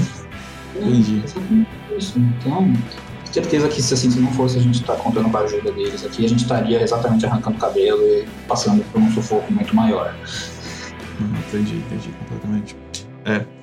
Uh, ok, em relação a como entrar em contato, você poderia falar dos contatos de vocês, redes sociais, tudo para entrar em contato com a Psatrix, acompanhar o projeto do, do, do, Eu sempre repetindo fobia, fobia, fobia, mania, desculpa pessoal, fobia. é, encontrar, conseguir acompanhar o projeto de vocês, não só esse, mas também os futuros, ficar já ligado, antenado com, a, com o de vocês. Quais seriam os contatos, as principais plataformas para isso? Olha, a gente tem o nosso Twitter, que é, é, o que a gente mais tem atualizações. Não que a gente não atualize o, o, os, as outras mídias, mas o foco maior é no Twitter. É, é o arroba PulsatrixStudio. Não tem o S porque não coube. é, com, com S mudo. É estúdio com S mulher. Estúdio em inglês e não tem o, o, S no final porque não coube o S. Então ficou só Pulsatrix Studio. É. A gente tem o nosso Facebook, que é Fobia o Jogo, é, arroba Fobia o Jogo. A gente tem o nosso Twitter também, que é arroba Fobia o Jogo. O Twitter, não, desculpa, o Instagram, falei errado. É, que é arroba Fobia o Jogo. E quiser entrar em contato por e-mail também, pode mandar por é, contato, arroba pulsatrixstudios.com. Isso tem no nosso site ali, se quiser entrar no pulsatrixstudios.com também é o site, lá a gente tem esses contatos, dá para mandar mensagem diretamente por lá. O nosso Twitter, ele tem um link ali que são todas as nossas redes sociais. Ele fica bem na, na biografia ali. Se você clicar, você tem acesso a todas as redes. Até mesmo o nosso Discord, que é o Discord da galera que, que, que é a galera do Fobia mesmo. Ah, que bacana. E, e todos esses links eu vou, vou deixar, vou anexar junto com o link do podcast, vai ficar essas informações disponíveis. É, eu gostaria de perguntar uma última coisa. É, indicações, indicações abertas, seja quadrinhos, livros, música, filmes, que vocês, cada um de vocês quiser indicar. Eu, eu brinco que se você até hoje não assistiu Iluminado, você precisa assistir, eu acho que eu já devo ter assistido aquele filme umas 500, eu já devo saber todas as falas de cor, assim. Então eu sempre cito o Iluminado. Assiste o Iluminado se você não assistiu até hoje. E se você já assistiu, assiste de novo. É muito bom. Não vai pra isso, né? É, eu acho que não só por isso. Eu acho que as nossas indicações a gente sempre tem que tentar se ajudar nesse ponto, né? Eu acho que a gente conhece muita gente aqui tá passando e já passou pelo mesmo que a gente está passando agora. Então acho que uma coisa que eu tava olhando hoje, vou pegar para mim com certeza, e acho que as pessoas deviam fazer também, lançou o Super Mongo Quest, né, que foi um jogo brasileiro independente super bonito, super legal, tá? Jogabilidade muito legal. Então, cara, quem tiver oportunidade, procura, vamos apoiar os jogos que estão sendo desenvolvidos aqui, vamos ver a qualidade do que está sendo desenvolvido e, cara, vamos fazer o, o mercado rodar, né? Porque quanto mais a gente apoiar, mais essas pessoas, a gente, a gente vai conseguir desenvolver e trazer produtos de qualidade cada vez melhor. Ah. Ó, e para quem estiver assistindo, assistindo, não, escutando aí, né? É, tem uma hashtag no Twitter chamado Terça Indie. Galera, todos os jogos, é, toda terça-feira, é, todos os jogos que estão sendo produzidos, assim, Maria, na verdade, né, que tá é, participando ali. Mas muitos jogos brasileiros estão sendo divulgados ali em cima dessa hashtag. Então tem muita coisa legal demais ali. Tem jogo que você nem imagina que está sendo feito, está sendo feito ali, entendeu? E apoiar o nosso mercado, acho que é uma das principais funções que a gente tem aí como brasileiro, né? Pô, a gente já apoia tanto lá fora, vamos apoiar aqui dentro também. Tem muita coisa e tem muito jogo bom sendo feito aqui no Brasil. Sem sombra de dúvida. E eu queria agradecer mais uma vez a participação de vocês, meus caros. Muito obrigado por aceitar esse convite. É, eu sei que a agenda de vocês está lotada, o negócio é caótico, é, todo mundo vai querendo um pedacinho de vocês. Eu só tenho a agradecer por a, por a concessão dessa entrevista, pessoal. Muito obrigado. A gente que agradece. A, a gente que agradece a oportunidade de estar aqui falando um pouquinho, compartilhar um pouco da nossa experiência. Acho que tudo, é sempre bom poder compartilhar com pessoas que estão afim de, de ouvir um pouco o que a gente passou e, e ajudar da melhor forma possível. Então, pessoal, é, adicione a, a Ufobia sua wishlist lá na Steam. É, a, já dá para dar jogada no demo. Aproveitem para absorver cada detalhe daquela do, do, hotel. Ninguém sabe quanto ele vai mudar na próxima vez que estiverem lá. é, e fiquem todos com seus melhores pesadelos. Obrigado.